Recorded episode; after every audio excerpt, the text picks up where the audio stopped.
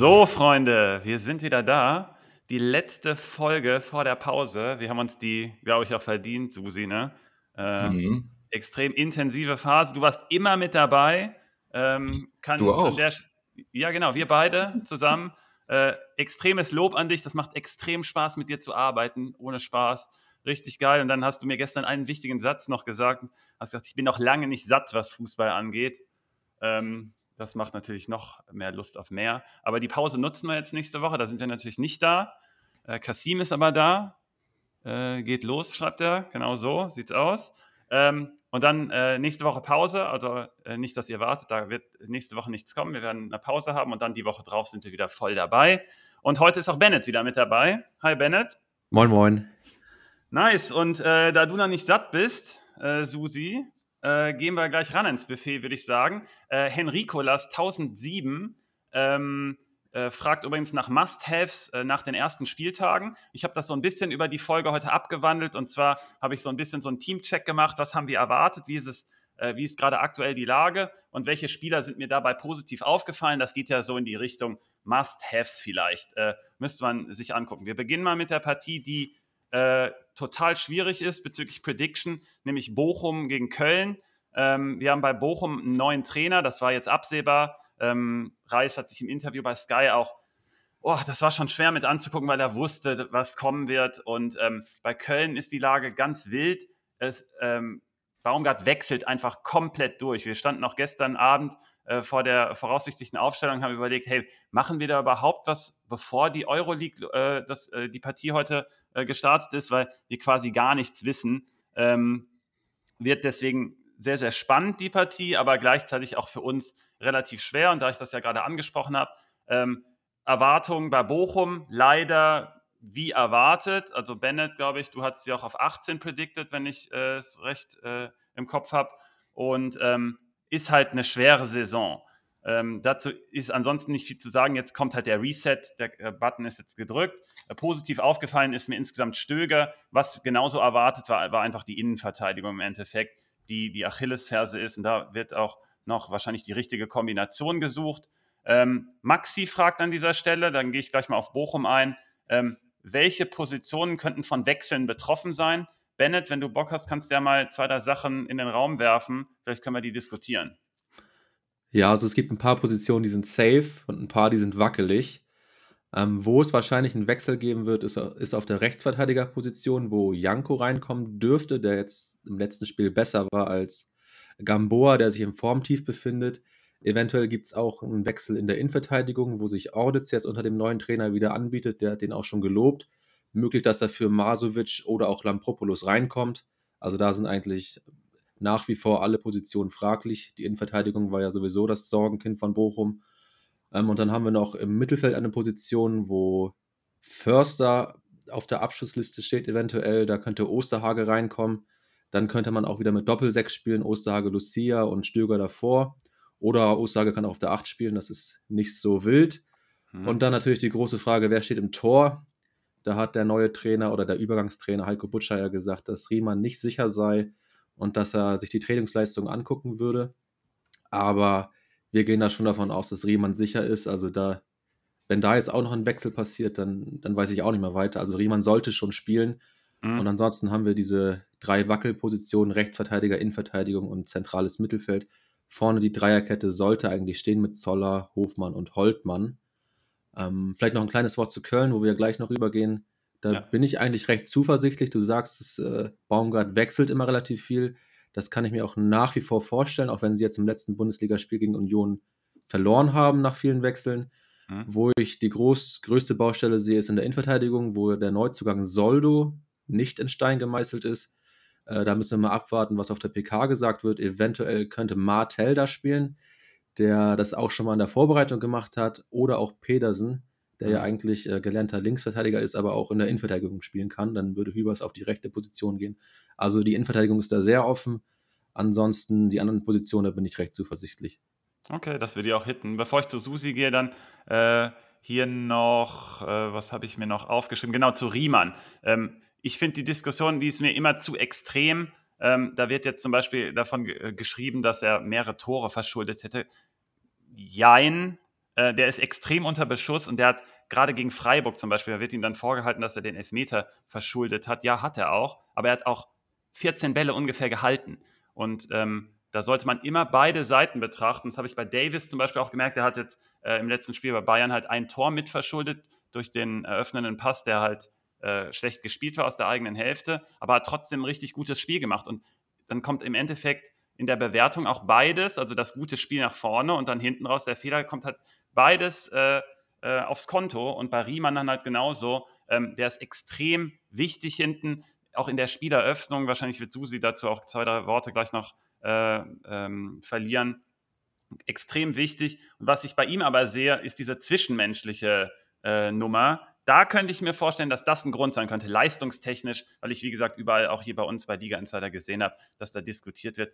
Alter, das ist der beste Bochumer, auch in dieser Saison, ähm, neben Stöger halt. Aber wenn man leistungstechnisch da rummeckern will, weiß ich auch nicht, äh, was man machen soll. Aber Susi, jetzt übergebe ich erstmal an dich. Vielleicht hast du Köln noch so ein bisschen im Blick, sonst mache ich da auch gleich kurz noch den Check, wenn du durch bist. Ähm, also bevor wir äh, zu Riemann zu kommen, also Riemann ist der Torwart mit den zweitmeisten verhinderten Toren. Also das ist ein Wert, den man ja bildet, indem man die Torwahrscheinlichkeit, also das Expected Goals, äh, erweitert mit dem, wo der Ball tatsächlich im aufs Tor kommt, also ob der in Winkel geht oder ob der genau in die Mitte geht.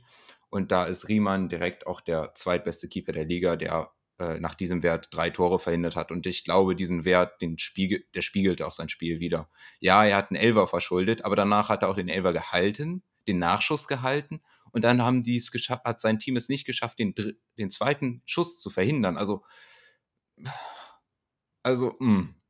Und sind ja auch also abgefälschte Bälle dabei. Und da, da, wird dann auch in, bei Sky zum Beispiel gesagt, er hätte dann eine Mitschuld bei dem Tor gegen Schalke, bei dem einen. Du kannst nicht so schnell reagieren, wie der abgefälscht ja. wird. Das ist unmöglich. Da frage ich mich manchmal, dass die so hobbymäßig, ob die schon mal Fußball gespielt haben, aber naja, ähm, ja, kann er nicht halten.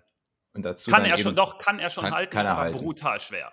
Ja, genau. Also, aber das Gefährliche ist ja auch, das ist den Ball, den hält er und keiner guckt da nochmal hin. Mhm. Ähm, dazu kommt noch, dass äh, Riemann mit der beste Torwart äh, der Liga, wenn nicht sogar der beste Torwart der Liga, ähm, Fuß ist. Der beste. Das, Hat mich ähm, total überrascht in der Nachbereitung der letzten Saison, wie gut, also in, man sieht es ja auch schon, aber dass der in den Daten dann so weit vor, vor Neujahr auch sogar war, ja, ja. ist schon extrem. Der, aber du, du der einzige, ja. der einzige Torwart der letzten Saison auf einem ähnlichen Niveau war wie Riemann, ist Ortega gewesen. Teilweise mhm. sogar besser. Also Ortega war für mich letzte Saison auch noch besser als Riemann und deswegen spielt Ortega jetzt bei Manchester City. Korrekt. Und also von dem, was ich sehe, mal, ich hoffe, ohne böse sein zu wollen, kurz jetzt einmal abschweifen, dass er mhm. da nochmal eine Chance bekommt, weil von dem, was ich ich könnte mir vorstellen, dass er sich da zumindest auch einen Kampf für die äh, Stammposition liefert. Und Riemann ist nicht so viel dahinter und ich glaube, das sagt schon ziemlich viel über seine Qualität aus. Das Einzige, was ich mir jetzt vorstellen könnte, was passiert ist, dass er eine Reihe nach vorne rückt, äh, um dann eine stabilere Defensive zu haben. Dann fungiert er als Libero. Und dann, hat gut, dann kann er nämlich auch nicht mehr meckern über die Abwehr, weil er dann selber ja drin steht. Das ist gut. Oder, oder wie früher auf dem Bolzplatz. Wir spielen mit fliegendem Keeper. Letzter Mann, ja. Letzter Mann hält. Ja, nice. So, ähm, äh, also ja, genau, Bochum ist halt ein bisschen schwer einzuschätzen. Ähm, auch wenn, man es auch noch dazu sagen, also Bochums Defensive war es anfällig. Für mich sind halt die Außenverteidiger vor allem auch die Position. Also wenn nach der Sommer äh, Länderspielpause Soares richtig fit ist und Staphylidis vielleicht bis dahin wieder fit ist, ich hab, weiß jetzt nicht genau, wie lange er jetzt ausfällt, dann glaube ich, dass allein das schon stabilisiert. Auch vorne haben die ein paar Chancen.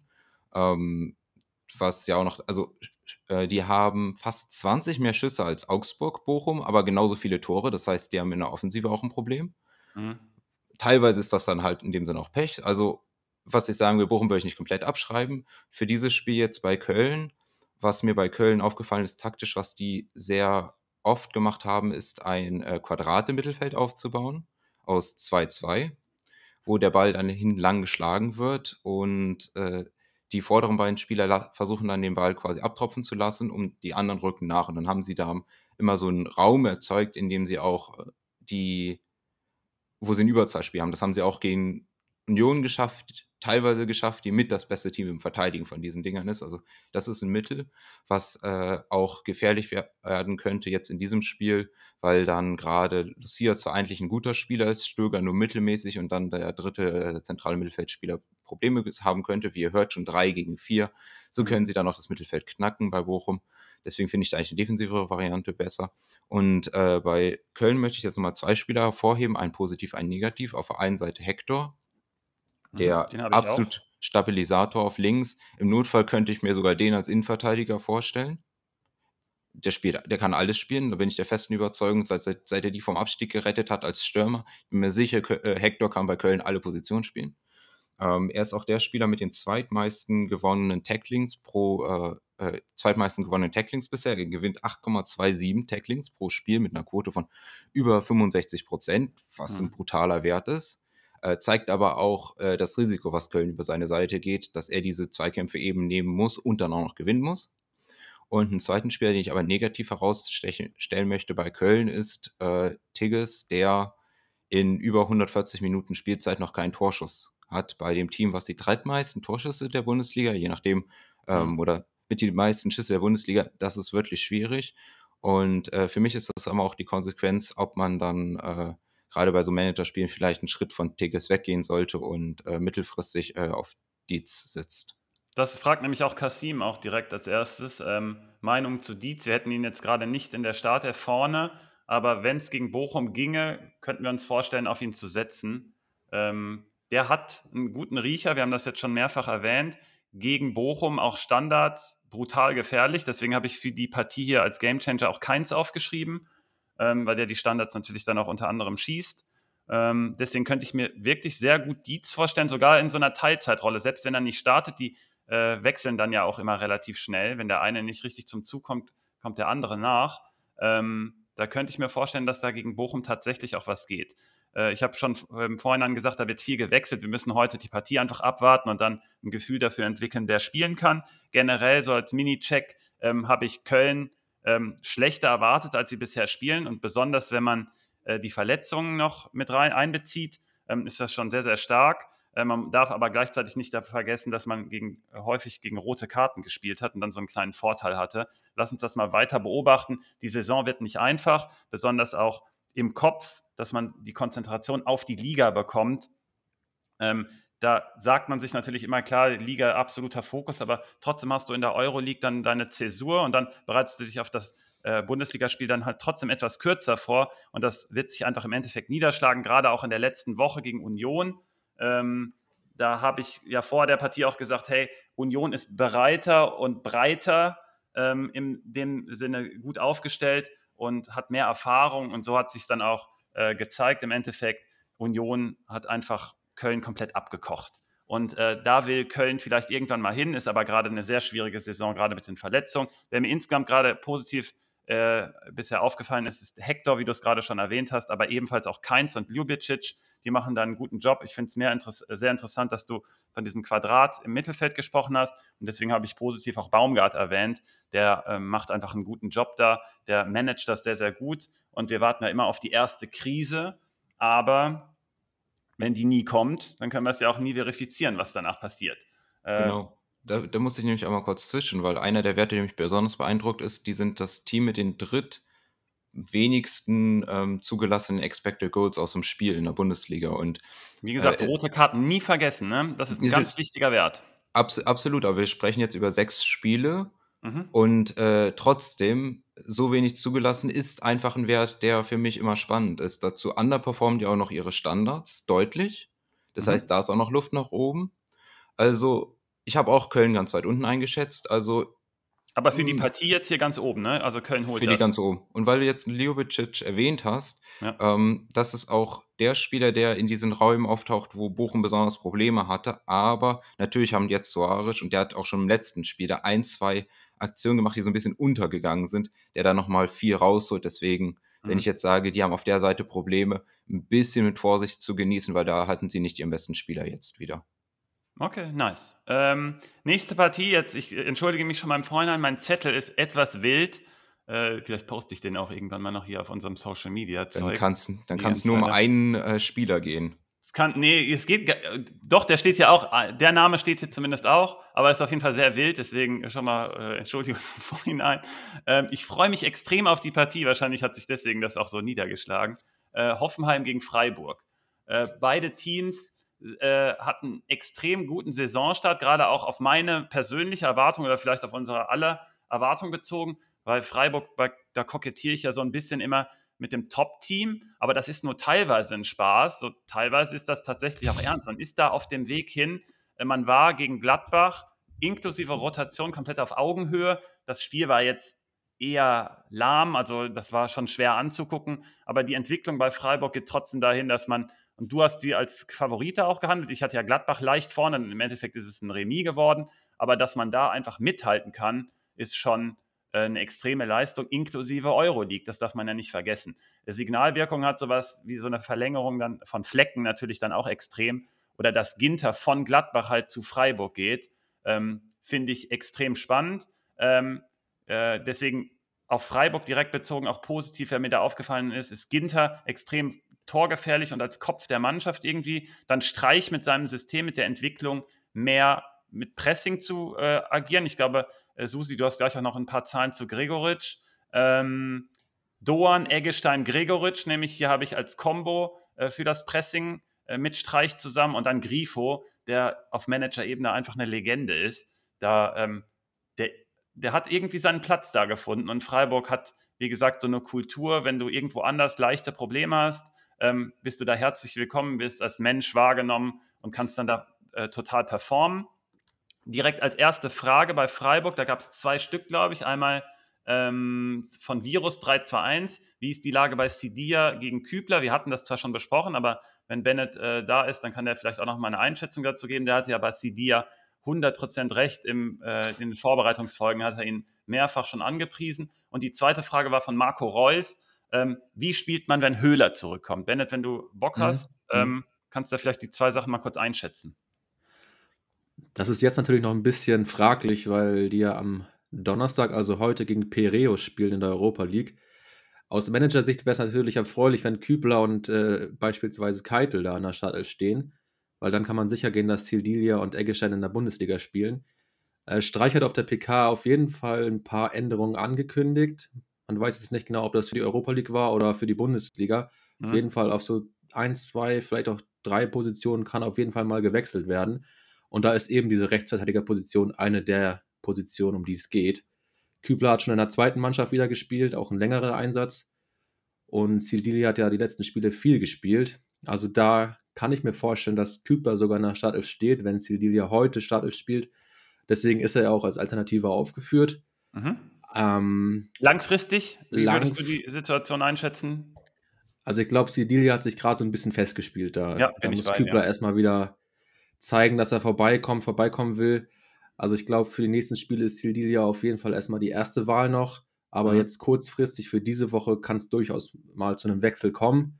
Mhm. Ich glaube auch, dass Eggestein durchspielt. Der spielt ja meistens immer durch, aber das ist halt eine Position, wo vielleicht mal ein Keitel reinkommen könnte, so, weil viele Positionen sind halt da an Stein gemeißelt bei Freiburg. Ähm, deswegen haben wir Keitel auch nicht gesetzt, aber ich sage den Namen jetzt einfach mal so. Die fraglichste Position ist halt die im zentral-offensiven Mittelfeld, wo wir Jong und Chiré haben. Und da kommt auch gleich Höhler ins Spiel.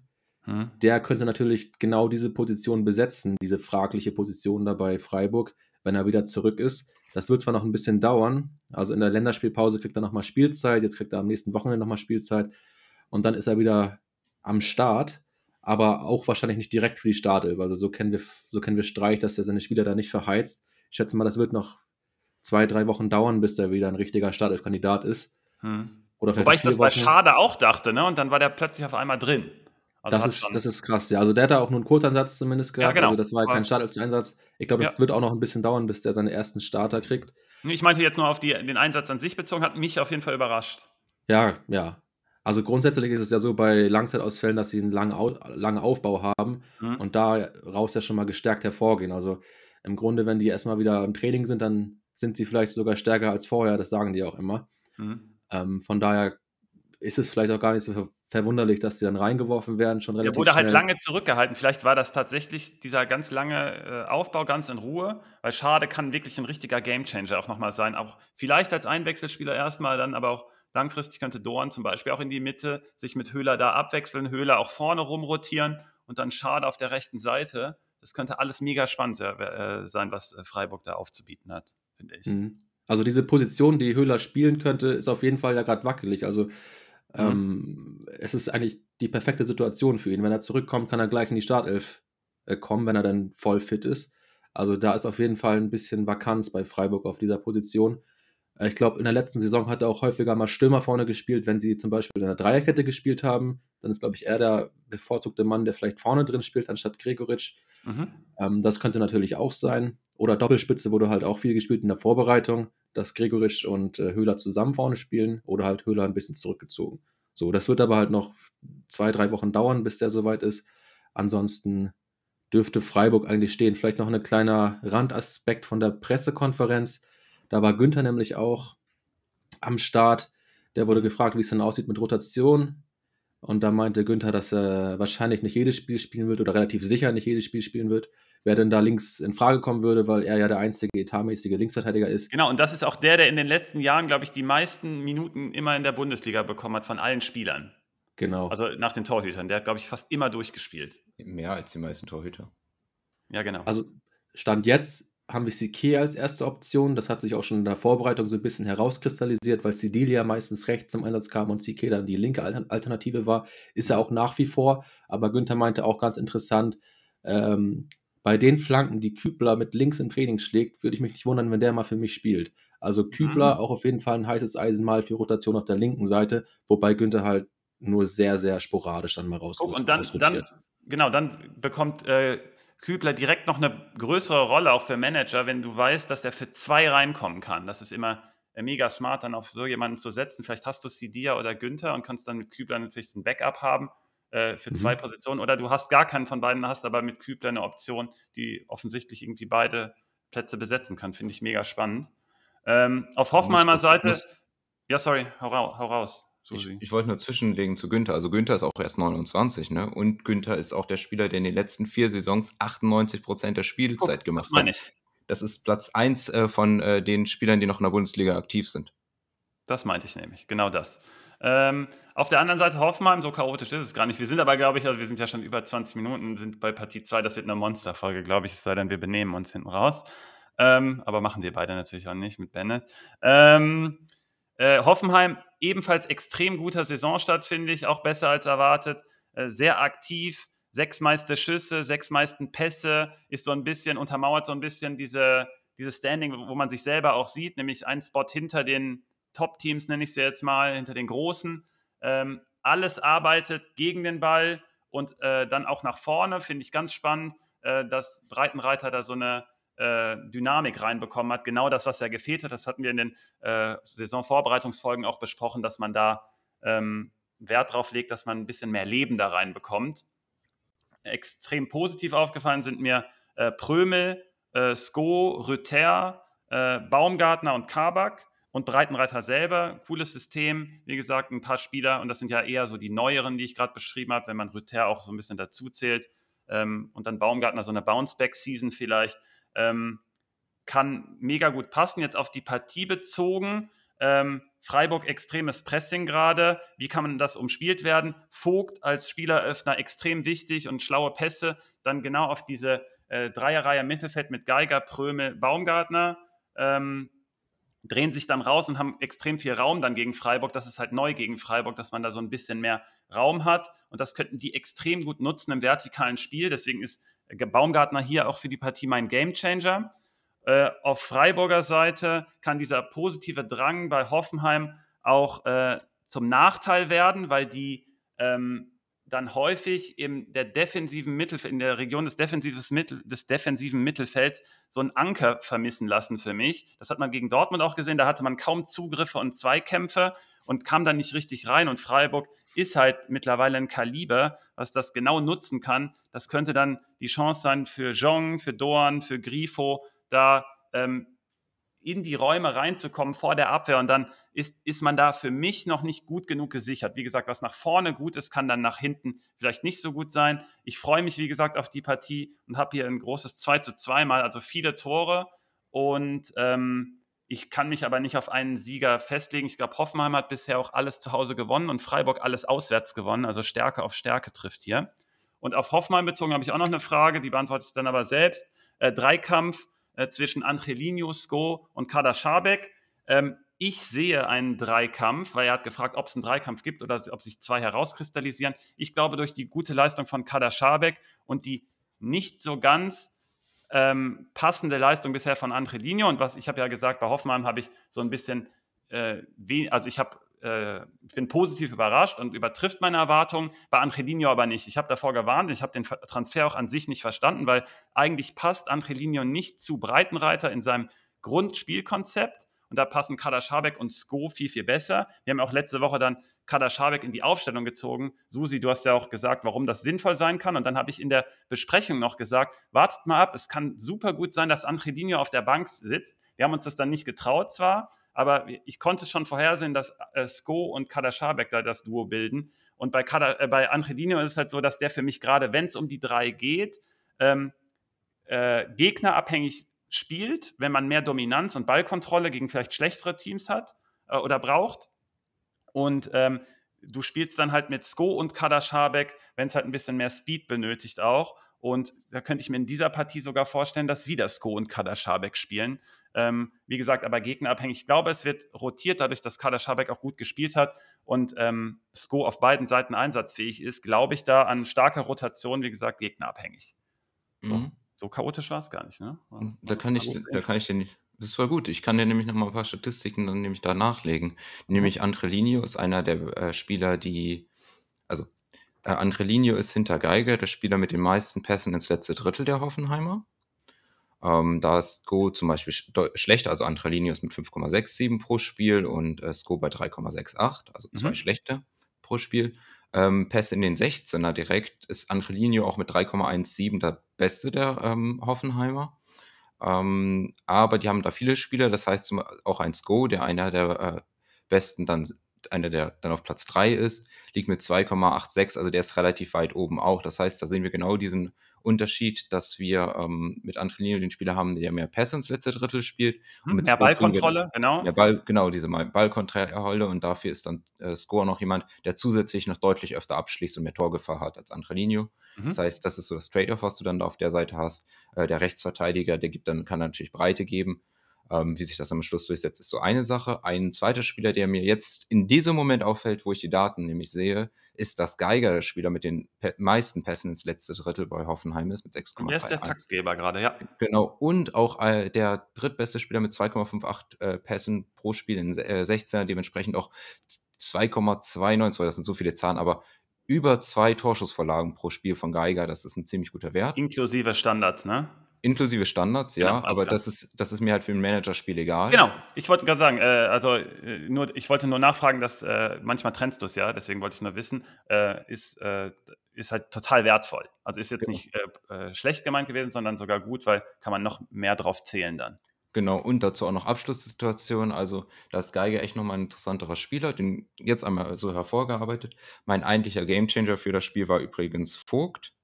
Mhm. weil ich diese Pressing-Situation einfach sehe und Vogt für mich dann der Spieler ist, der das auch mit auflösen muss. Mhm. Ich bin ja dann eine Stufe weiter mit Baumgartner, der den Pass dann unter anderem empfängt und dann nach vorne mhm. geht. Aber genau. gute Kombo. bei Werder ja. haben wir äh, vor zwei Spieltagen haben wir auch eine gute Kombo gehabt, das klappt wieder.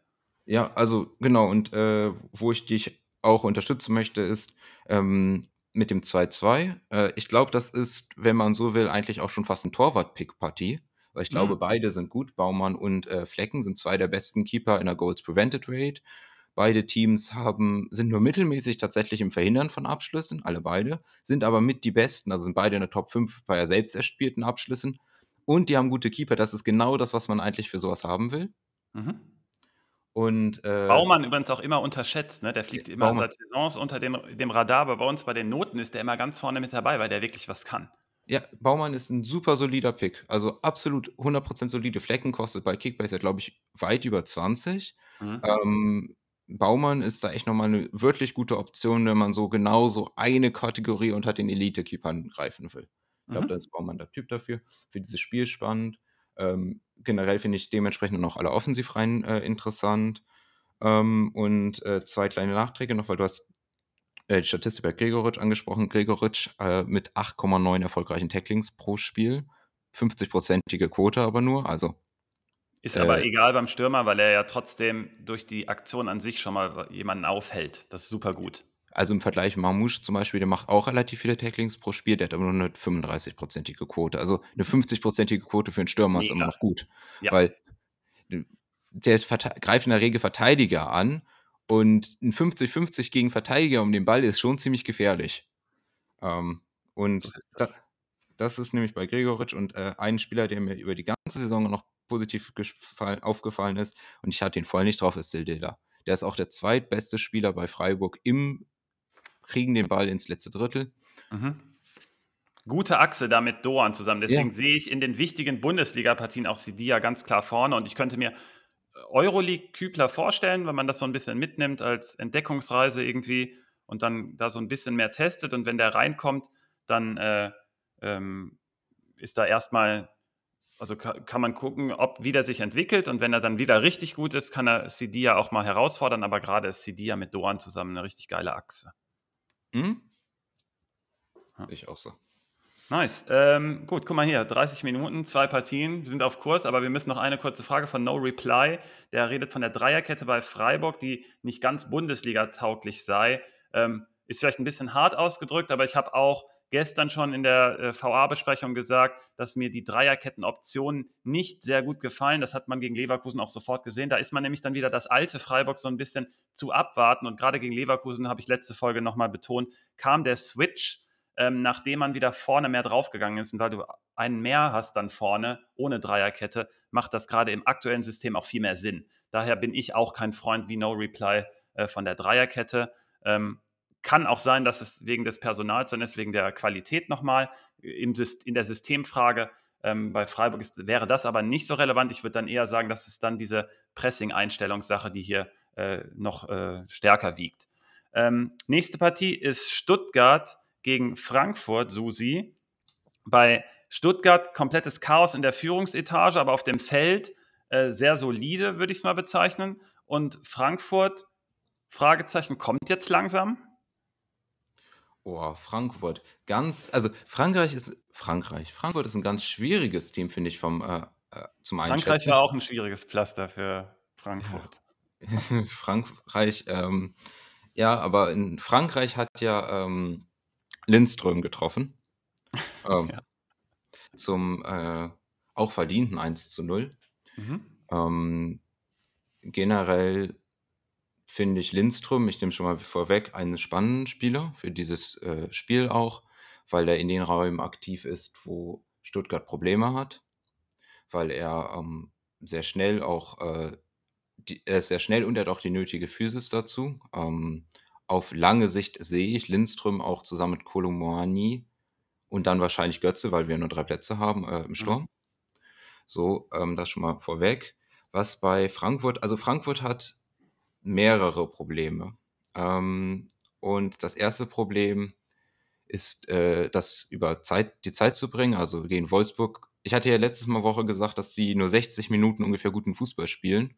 Und in 60 Minuten kriegen die dann das Gegentor und kommen dann auch nicht mehr wirklich in die gefährlichen Szenen. Also das sieht man schon.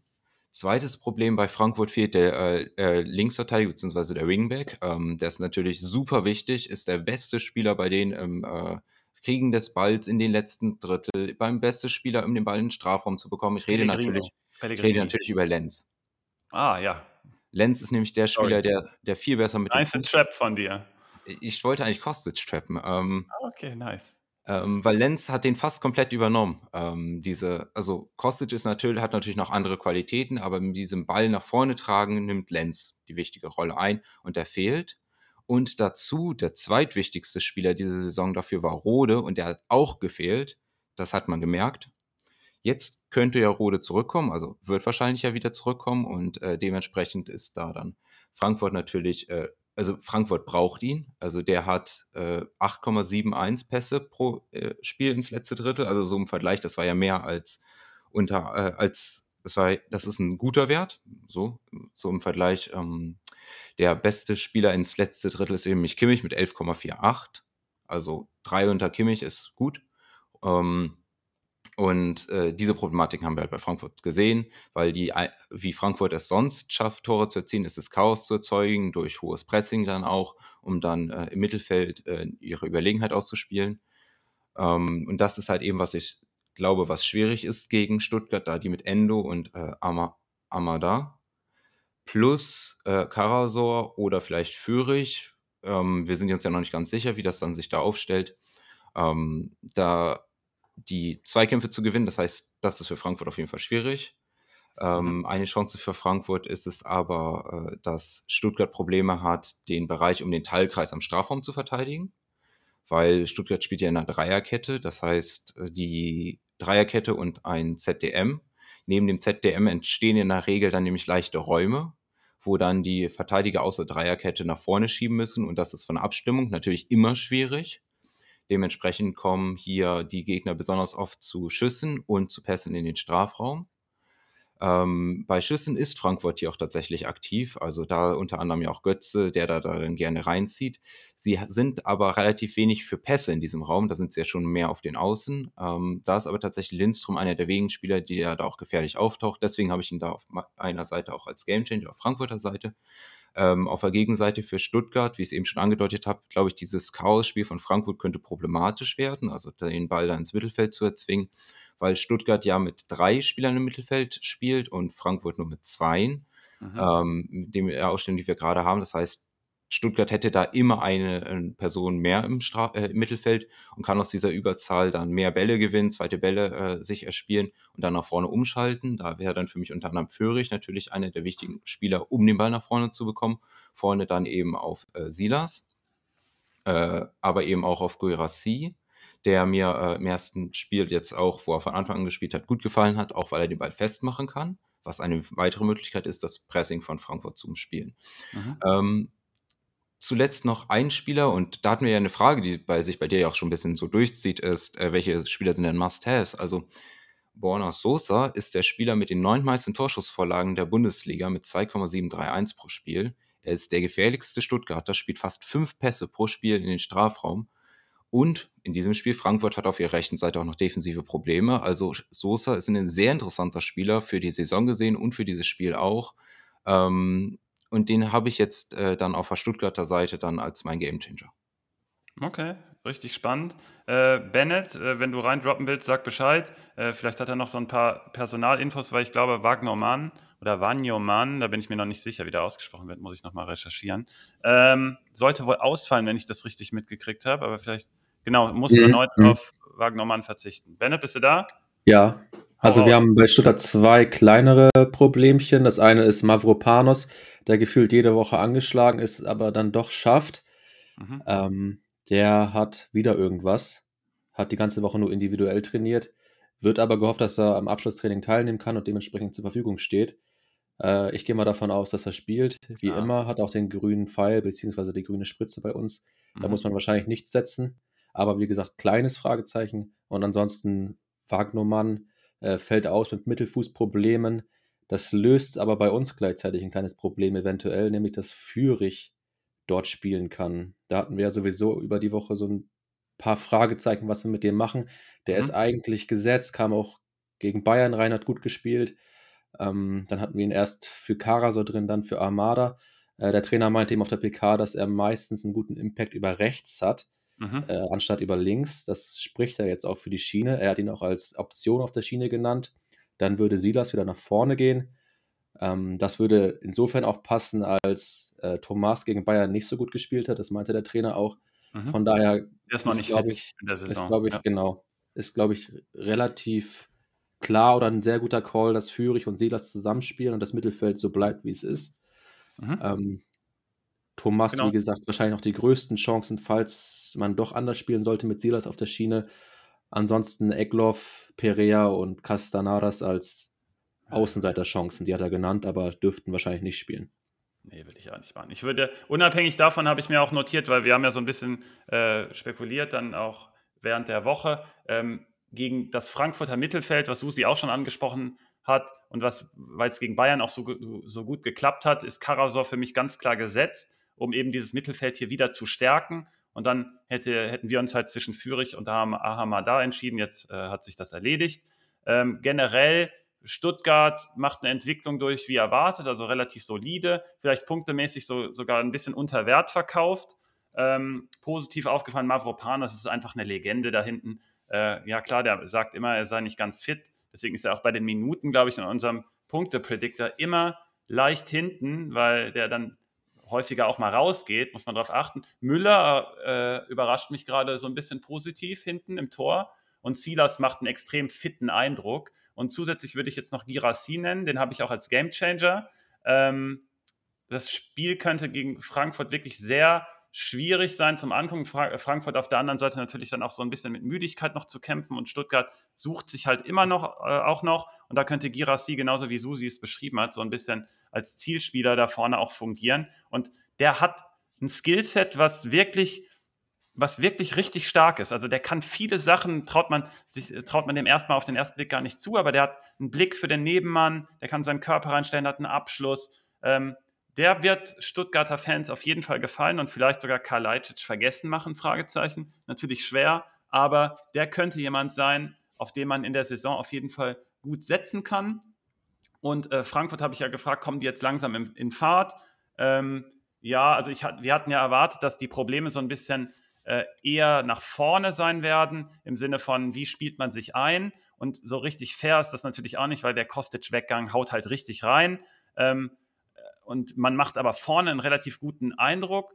Ähm, Kolo Muani spielt ja auch eine große Rolle und jetzt fragt Kasim nämlich auch, ob wir Team Girassi oder Team Muani sein. Äh, Susi, das gebe ich gleich an dich weiter, aber erstmal mache ich noch hier kurz zu Ende.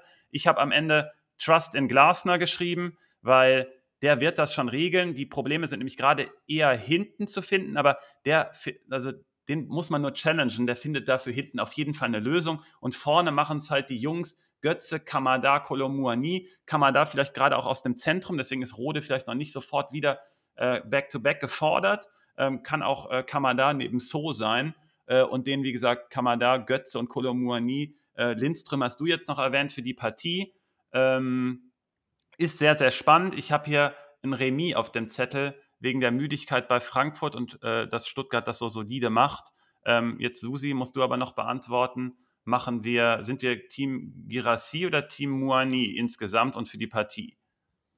Ähm, ich habe von Girassi zu wenig gesehen, das muss ich ehrlich sagen. Deswegen. Mhm. Ähm, ah, da muss ich gleich auch noch was zu sagen. Genau, mach du. Ich habe noch was.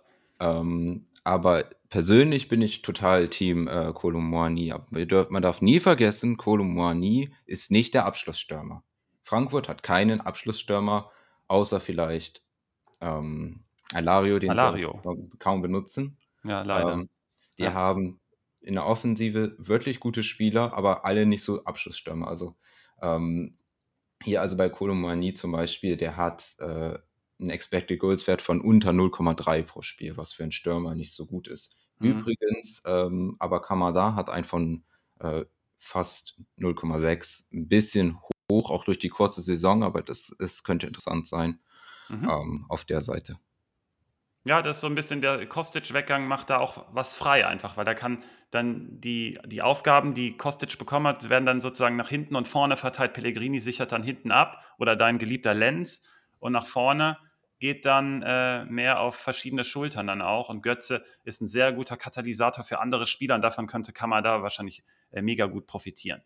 Ähm, ich bin auch äh, Team Muani insgesamt, aber unterschätzt mir Girassi nicht. Und da ist auch immer eine Szene, der hat ja schon mal bei Köln gespielt, äh, wird gerade, also habe ich letzte Woche auch wieder bekommen, in irgendeinem Chat, ähm, die Situation, wo er halt bei Köln das leere Tor dann nicht trifft. Aber jeder, der schon mal gespielt hat, wird diese Szene niemals weiterleiten, weil und oder irgendwie als Referenz nehmen, weil der ist in den Rücken gespielt und total hart gespielt. Den Ball überhaupt richtig zu kontrollieren, ist brutal schwer. Ähm, würde ich dem Jungen niemals vorhalten. Ähm, der ist ein richtig guter Spieler, unterschätzt den nicht und der könnte Stuttgart echt nach vorne bringen. Ähm, Union gegen Wolfsburg, komm, wir holen mal ein bisschen Zeit rein, machen mal hier vielleicht ein bisschen schneller. Ähm, ich habe eben schon gesagt, hat äh, Köln richtig hergespielt, also zermalmt habe ich es mal genannt, weil Union einfach einfach richtig reife Spielanlage und sie einfach auch kaum was zugelassen, gleichzeitig einfach richtig krass. Äh, Baumgart hat das sogar noch extra nochmal hervorgehoben nach dem Spiel. Ähm, ist natürlich bezüglich der Erwartungshaltung, also kurzer Check. Ähm, ich habe vor der Saison zwar gesagt, ich glaube jetzt mittlerweile an die Union-Idee, aber das ist ja noch viel besser als gedacht. Das ist ja irre. Also sie verlieren da immer mehr Spieler, aber es ist total egal, kommt halt wirklich der nächste. Besonders positiv natürlich Geraldo Becker, mein Mann, äh, Jogo Late, äh, Riasson macht einen richtig guten Eindruck. Dann Schäfer hat langsam das System anscheinend kapiert, kommt rein. Haberer, wo man denkt, hm, Freiburg will den irgendwie loswerden, äh, macht hier richtig gute Partien. Also ähm, da kommen einfach dann einfach immer neue Spieler nach. Richtig krass. Äh, Euroleague wird auch verpackt, hat man wie gesagt ja auch schon Erfahrung. Ähm, äh, Abotok fragt nach Rotation bezüglich äh, Abwehr und da würde ich sagen, Late und äh, Knoche sind gesetzt äh, und Duki und äh, Jekyll kämpfen um den letzten Platz. Vielleicht ist gerade 51 Prozent pro Jekyll. Äh, Duki auch so ein bisschen Verletzungssorgen noch teilweise. Das kann aber ein interessantes äh, Duell werden. Und ähm, da bin ich mal gespannt, was da rauskommt. Da haben wir auch noch Baumgart. Baumgartner, ne? Wie heißen die ja. denn alle? Ich, Baumgartling. Baumgartel. Also ich habe 100 Baumgartners in der Liga. Ich raste aus, echt. Hast du ähm, alle im Team. Ja. Und der, ja, genau. Ähm, ähm, ja, der spielt vielleicht irgendwann auch noch mal eine Rolle, aber erstmal abwarten. Der wird ganz lange herangeführt. Da wurden auch so kurze Parallele zu Orler. Ähm, eine Chemotherapie zu verpacken, das setzt dich komplett auf Null. Ähm, das ist nicht ohne. Also gerade auch in Bezug auf Orler. Ich würde in dieser Saison einfach nicht mehr mit dem Plan, ist aber nur ein kurzer äh, Sideblick gewesen. Äh, bei Wolfsburg ähm, Kruse-Situation endlich gelöst. Ich finde es total nachvollziehbar, wenn Kovac Werte vorlebt und ernsthaft sich gegenüber der Mannschaft präsentieren will mit seinen Werten, dann musst du konsequent handeln. Und das ist so, wie wenn ich einen Mitarbeiter hätte, der ständig, wenn er, keine Ahnung, kommt um 14 Uhr, zum, soll, er, soll er zum Dienst kommen, sozusagen in der Redaktion und schläft dann bis 13.50 Uhr und ähm, ist dann während der Arbeitszeit dann ständig auf Twitter und Instagram unterwegs äh, und ist überhaupt nicht fokussiert, dann, und selbst wenn der dann gute Arbeit leistet, habe ich dann einen Blick drauf, also jetzt mal ganz rein hypothetisch, und sage, Alter, das geht so nicht und wir müssen hier was ändern. Wenn dann nicht reagiert wird vom Spieler in dem Fall, dann sage ich auch als Coach, nee, du passt hier nicht, weil ich muss hier meine Werte vorleben. Ähm, der Lacroix-Torjubel mit Kovac hat das irgendwie dann nochmal bestätigt, dass äh, Lacroix einfach zu ihm hin hat gesagt, Alter, du bist der Mann und dann vice versa. Ähm, war irgendwie eine richtig krasse Szene. Da hat man gesehen, Lacroix ist jetzt gesetzt, auch in der Viererkette. Alter, du setzt auf mich und ich zahle dir das zurück. Äh, natürlich insgesamt hinter den Erwartungen, weil ich hatte besonders auf die defensive Stabilität mehr gesetzt und da finde ich, ist, hat man noch kein richtiges Konzept, auch gerade mit Baku ein paar Schwächen dann äh, gezeigt. Ähm, ich glaube, das wird aber kommen und da ist äh, Van de Feen mir positiv aufgefallen, dass der sich reinspielt wohl äh, und Matcher vorne, der da so ein bisschen der Alleinunterhalter ist. Da ist eine Frage von Dirmitsch, äh, Drimmitsch 99 und zwar fragte Jonas Wind, da waren sowieso ein paar Fragen zu Länderspielpause und zu äh, Investitionsmöglichkeiten. Jonas Wind ist, glaube ich, ein Kandidat, auf den man setzen kann. Also da, gerade dadurch, dadurch, dass Kruse auch raus ist, da ist Platz für ihn jetzt. Und Yannick Schmidt fragt dann noch nach Wimmer. Wimmer genauso. Also Wimmer äh, und Wind sind zwei richtig coole Kandidaten, die dann Wolfsburg in der äh, Offensiv, im Offensivspiel nach vorne bringen können. Insgesamt auf die Partie bezogen, ähm, ich glaube, Union wird die Schwächen von Wolfsburg aufdecken. Man hat, äh, man hat eine ähnliche Idee vielleicht von Fußball, erstmal so ein bisschen Sicherheit und dann nach vorne zu gucken, was passiert. Ähm, dadurch, dass bei Wolfsburg aber noch die entscheidenden Spieler dann auch fehlen, um diese Entwicklung zu machen und Union mit Becker den Gamechanger per se hat, deswegen setze ich ihn auch so, sofort wieder, äh, glaube ich, dass man einfach den Schritt weiter ist und auch im wahrsten Sinne des Wortes, Kovac legt sehr viel Wert auf Laufleistung. Äh, da ist man gerade Neunter in der Liga, deswegen auch Stichwort Kruse. Äh, kann er das äh, umsetzen, was, er, ähm, was Kovac vorgibt? Wahrscheinlich dann nicht. Neunter und äh, Union ist einfach Erster und dementsprechend sind die Stärkenverhältnisse für mich für die Partie auch, dass Union hier, Union hier einen knappen Sieg holt, holt äh, kein, kein Torfestival oder so, aber Becker ist mein Gamechanger und Union holt das Ding. Mhm. Also, ja, ähm, verstehe ich. Äh, also, Becker ist aber auch, du sagst, dass so viele Leute wechseln. Becker ist schon uns nicht vorletzte Saison kam er hier dahin, uns ist schon vorletzte Saison in den Daten aufgefallen, dass er so viel Gefahr erzeugt hat mhm. bei Union. Ja. Ähm, dementsprechend hatte ich ihn dann auch letzte Saison bei einer Kickbase-Liga total overpaid und diese Saison nicht bekommen. Ähm, ich habe es genau umgekehrt gemacht. Ja, das ist der richtige Weg. Ähm, so, zu diesem Spiel noch, ähm, auf der einen Seite Matcher, sagst du schon gut, Matcher underperformt aber auch deutlich seine Expected Goals. Ähm, eigentlich ist es ein guter Stürmer, das ist nicht normal, dass er seine Expected Goals so underperformt. Also, wir sind jetzt bei Ex unter Underperformance von einem bei sechs Spielen. Müsste sich da eigentlich auch ein bisschen fangen, also das ist auf jeden Fall. Ähm, zweitens, wir erwarten aber, dass Union sich auch hinten reinstellt, also Wolfsburg den Ball lässt. Und äh, ich glaube deswegen, dass die Wolfsburger Aufbauspieler, unter anderem Otavio, der das da auch sehr gut macht, ähm, aber auch Arnold Lacroix, äh, Lacroix äh, gute Picks sein könnten, unabhängig davon, wie das Spielergebnis jetzt ist. Mhm.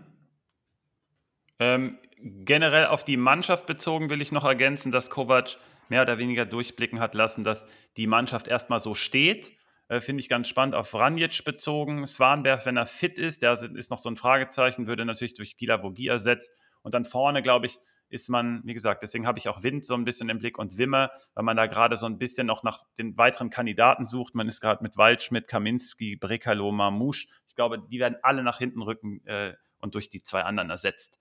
Ähm, nächste Partie, Trap Game Gefahr. XD12 fragt, ist Werder das Trap Game für Leverkusen? Trap Game, finde ich, durch Kasim unter anderem mit initiiert letzte Woche. Ähm, äh, schönen Begriff. Ähm, jetzt ist Werder selbst in die Falle getappt bei Augsburg und du hast es natürlich gecallt. Äh, wir haben aber beide das Spiel gesehen und gesagt, eigentlich hätte Werder die Anlagen gehabt, Augsburg auszuspielen, haben es aber einfach nicht gemacht. Deswegen sage ich als Schlussfolgerung, dass Werder da sozusagen was liegen gelassen hat. Und für mich ein ganz wichtiger Faktor ist da der Faktor Bittenkuh ähm, der so ein bisschen unterschätzt wird. Ich hatte den nämlich vor ein, zwei, drei Folgen mal positiv erwähnt, dass das genau sein System ist und das zahlt er natürlich in dem System dementsprechend natürlich auch, auch zurück. Und ähm, bin ich sehr gespannt. Wir haben auch noch zwei, drei andere Personalien, da frage ich dich gleich auch was, zu groß unter anderem, ob da jetzt für die Partie schon eine, ein Wechsel vielleicht ansteht. Ähm, aber ähm, wen du dir eventuell noch vorstellen könntest. Und Personalie Duxch ähm, ist jetzt Werder, also war das ein Ausrutscher, Susi, oder ähm, behält man den Weg jetzt, also und behält man den Weg so weiter oder ist jetzt vielleicht so ein kleiner Knick drin und gleichzeitig bei Leverkusen, man hat jetzt gegen Atleti gewonnen, ähm, ist das jetzt auch der Heilsbringer für die Bundesliga oder war das auch wieder nur ein Ausrutscher? Also hier sind so ein bisschen, äh, so, ein, so ein, ist so ein bisschen was passiert auch die Woche und äh, letzten Spieltag. Äh, vielleicht kannst du es äh, in der Partie so ein bisschen für uns äh, auflösen. Okay, ähm, ich möchte dann fange ich jetzt mit Leverkusen an, weil du damit auch geendet hast. Mhm. Ähm, Leverkusen spielt diese Saison gut. Sie haben die zweitbeste Offensive, ne, äh, kreierten Expected Goals, also viele Schüsse, gute Position. Ähm, sie lassen mittelmäßig viel zu. Das ist schlechter als letzte Saison, weil letzte Saison war ja mit einer der besten Defensiven. Ähm, aber sie hatten Pech. Und gegen Atletico hat man nicht so viel anderes gesehen, wie man teilweise die Saison schon von Leverkusen gesehen hat. Nämlich ein gutes Leverkusen.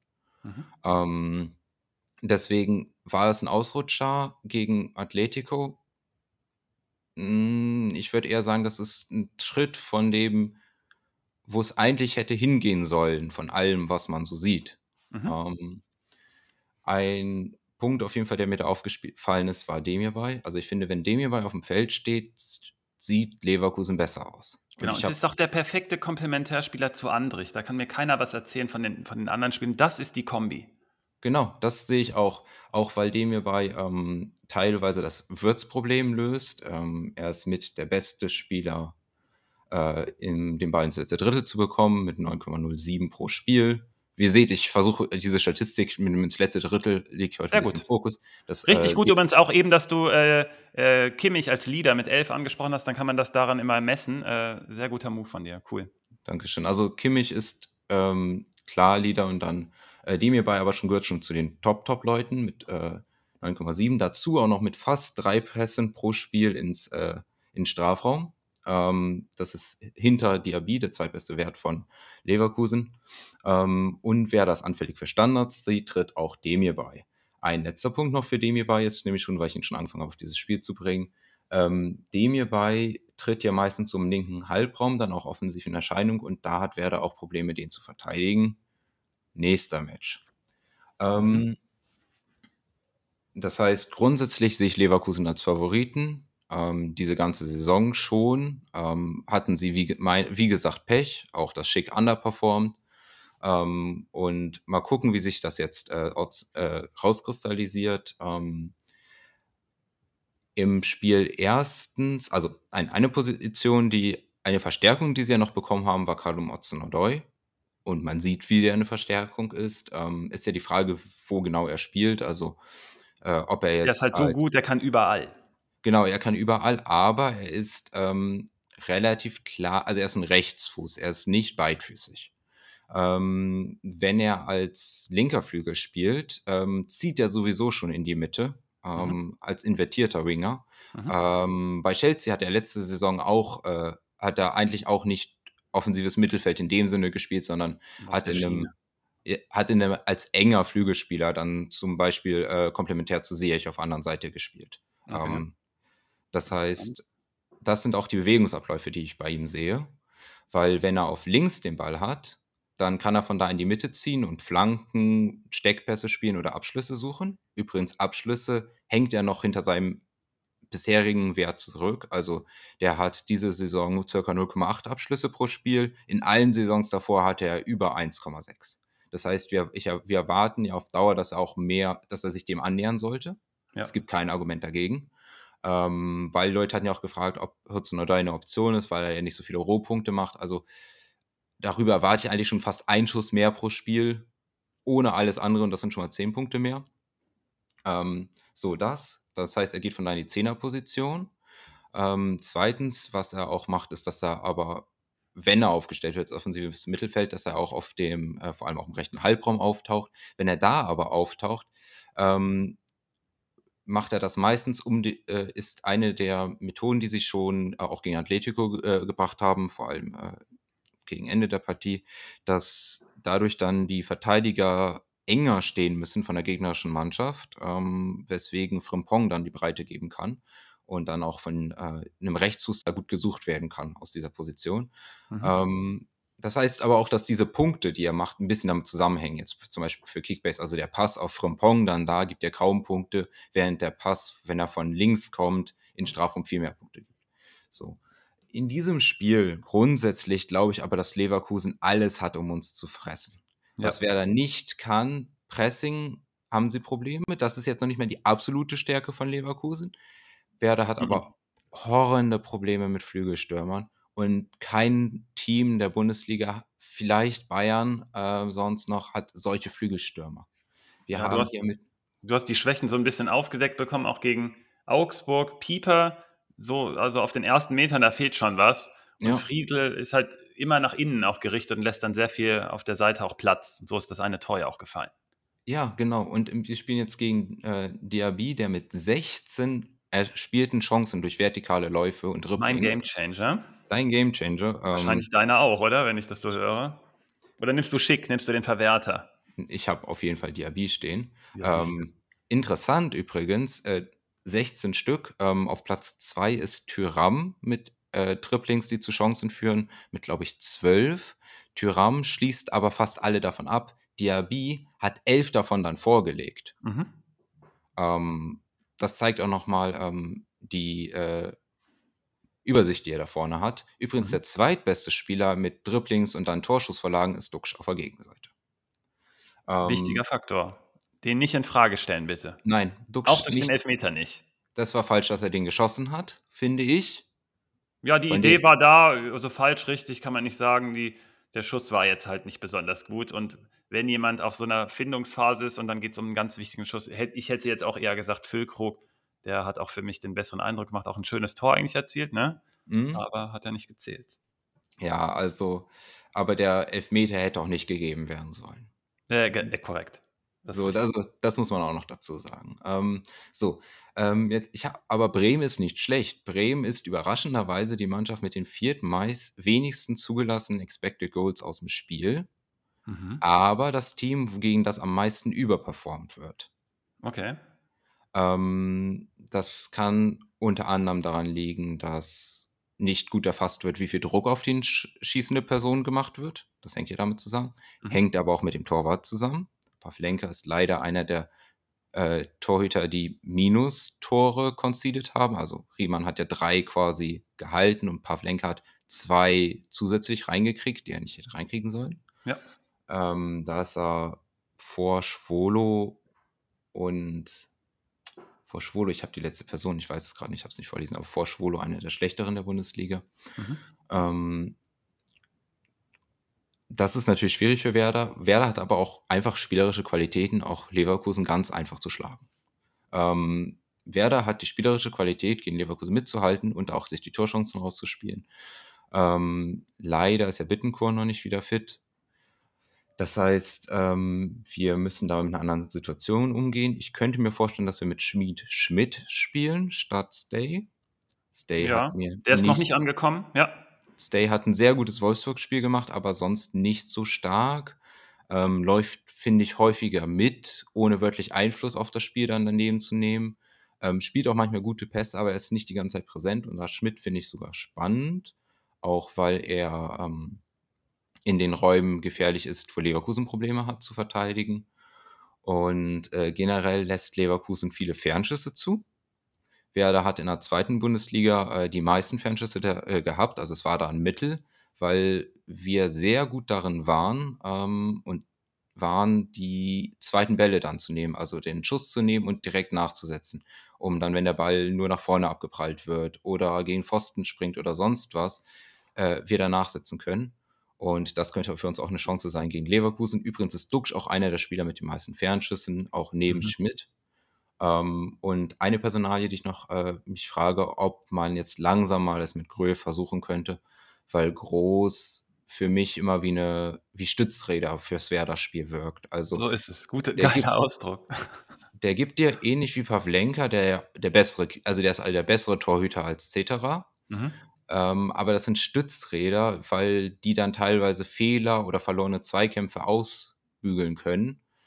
Dafür aber ähm, andere Qualitäten, ähm, also dafür gibt man dann andere Qualitäten ab, vor allem eben Spielaufbau, der sehr berechenbar bei Werder ist und dass man mit Gruev und Cetera dann äh, deutlich mehr ähm, Möglichkeiten gefunden hat. Und äh, ich kann mir vorstellen, dass Gruev da reinrückt, auch weil Gruev ein starker Zweikämpfer ist. Ja, ähm, groß, da habe ich eine Szene vor Augen gegen Augsburg. Da traut er sich sozusagen gar nicht nach vorne zu gucken und ist fast gezwungen, nach hinten zu gucken, weil er es nicht anders gelernt hat, offensichtlich, oder sich nicht zutraut. Und das ist dann wirklich richtige Bremse oder du nennst es Stützräder. Äh, Finde ich äh, coole, coolen Begriff. Ähm, Werder hat natürlich insgesamt die Erwartungen trotzdem übertroffen. Die haben genau aber den Weg gemacht, wie wir erwartet haben. Aber dass das gleichzeitig auch so gut klappt schon, in Anführungszeichen, ist auf jeden Fall eine, eine coole Nachricht für alle Werder-Fans.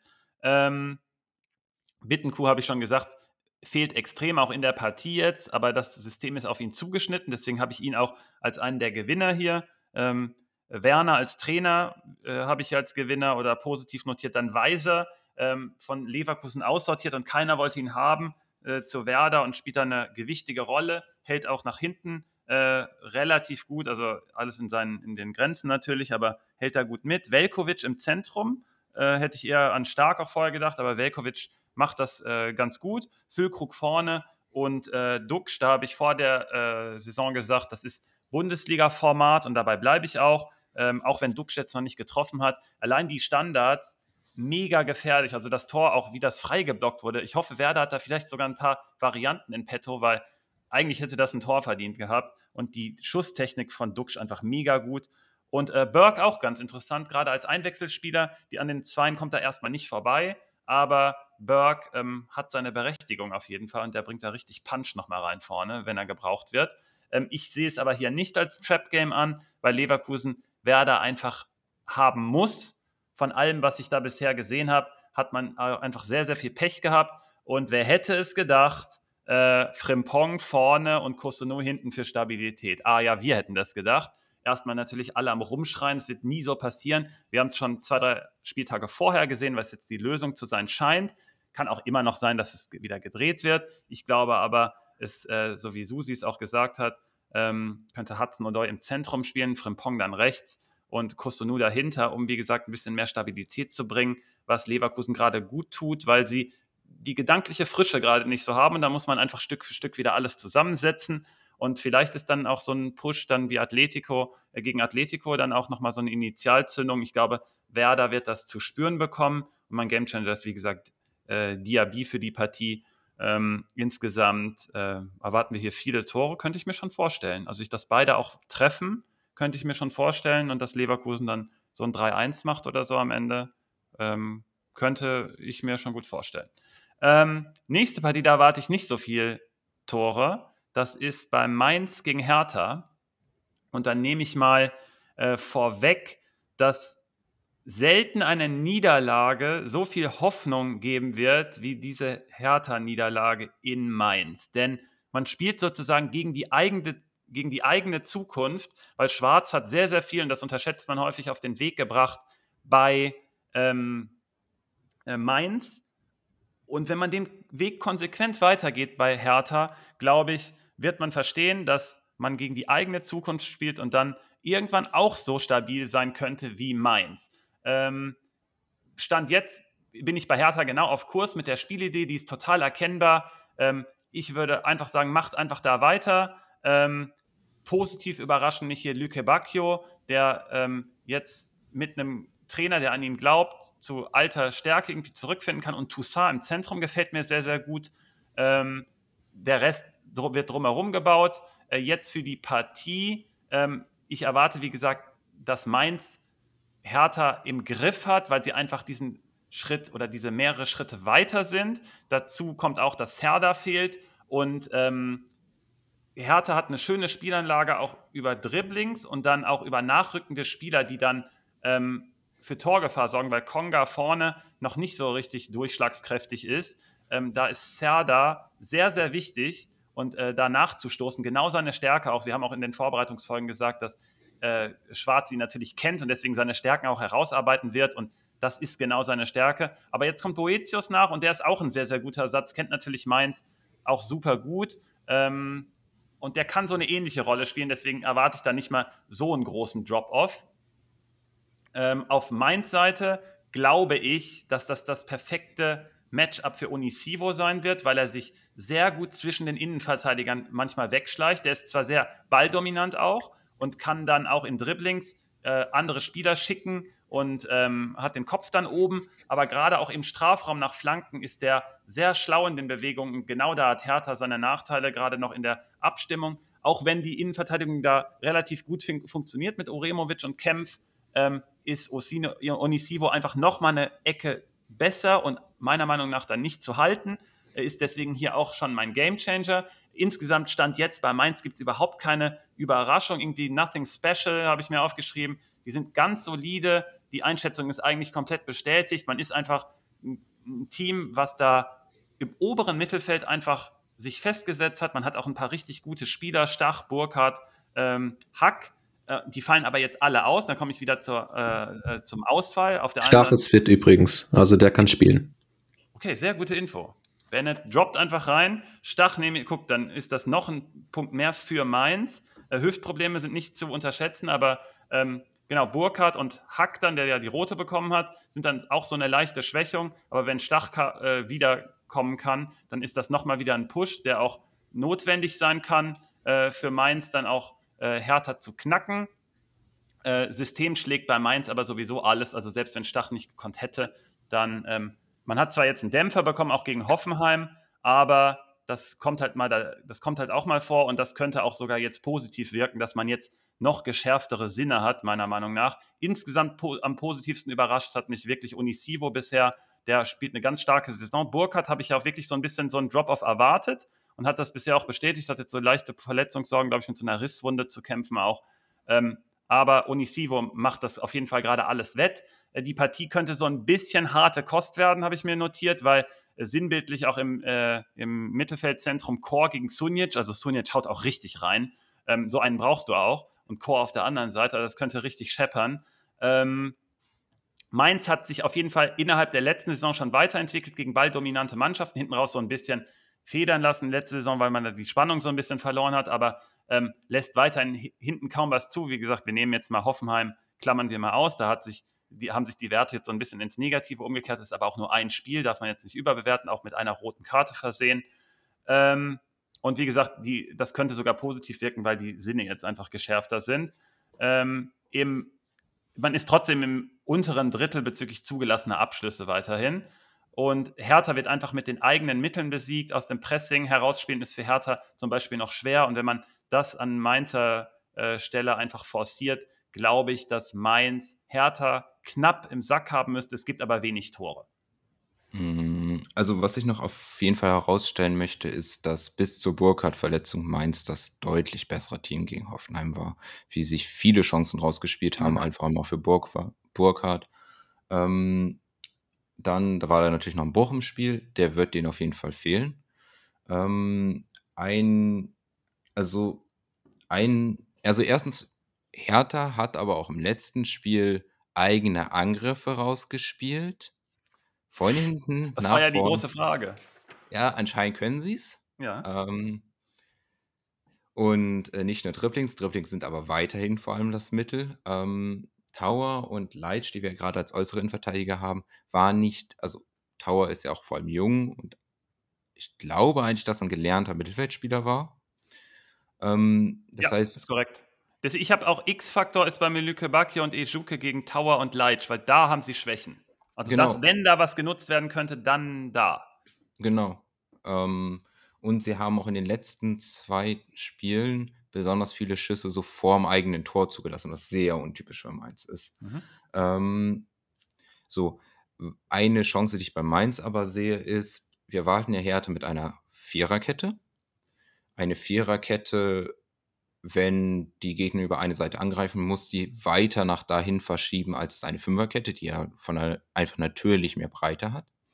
Wenn Mainz über links angreift, was sie über, vor allem über Aron sehr gut machen, wo Hertha auch Probleme hat, hier Zugriffe zu bekommen, vor allem, äh, vor allem so im Halbraumbereich da, ähm, muss Hertha darüber ziehen.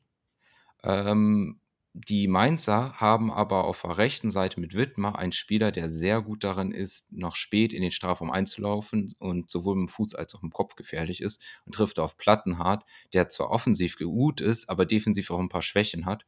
Yes. Und äh, dazu wird man auch noch ein sehr guter Pressingspieler. Ähm, Gutes Matchup. Ja. Genau, deswegen habe ich aufgrund des Matchups und eben dieser was ich mir gut vorstellen kann, diese Seitenverlagerung auf Widmer, entweder direkt zum Abschluss oder ein bisschen früher, dass Widmer dann in die Mitte spielen, ins Strafraum reinspielen muss, habe ich mir Widmer als Gamechanger aufgeschrieben. Hm, interessant. Und wenn Stach dann auch noch so ein bisschen mehr Qualität reinbringt, könnte das dann noch so ein bisschen mehr Fokus auf ihn selber lenken und dann Wittmann noch ein bisschen mehr Raum geben. Äh, Finde ich ganz spannend, dass du ihn herausgearbeitet hast. Wenn du jetzt nämlich schon Stach sagst, weil wir haben ja gerade Barrero drin, der auch zwei Partien jetzt gespielt hat, ähm, könnt ihr Ja, aber vielleicht wird das jetzt gedreht. Also die Info scheint ja auch ganz neu zu sein. Ähm, kann ich mir auch vorstellen, dass wir da wieder auf Stach gehen.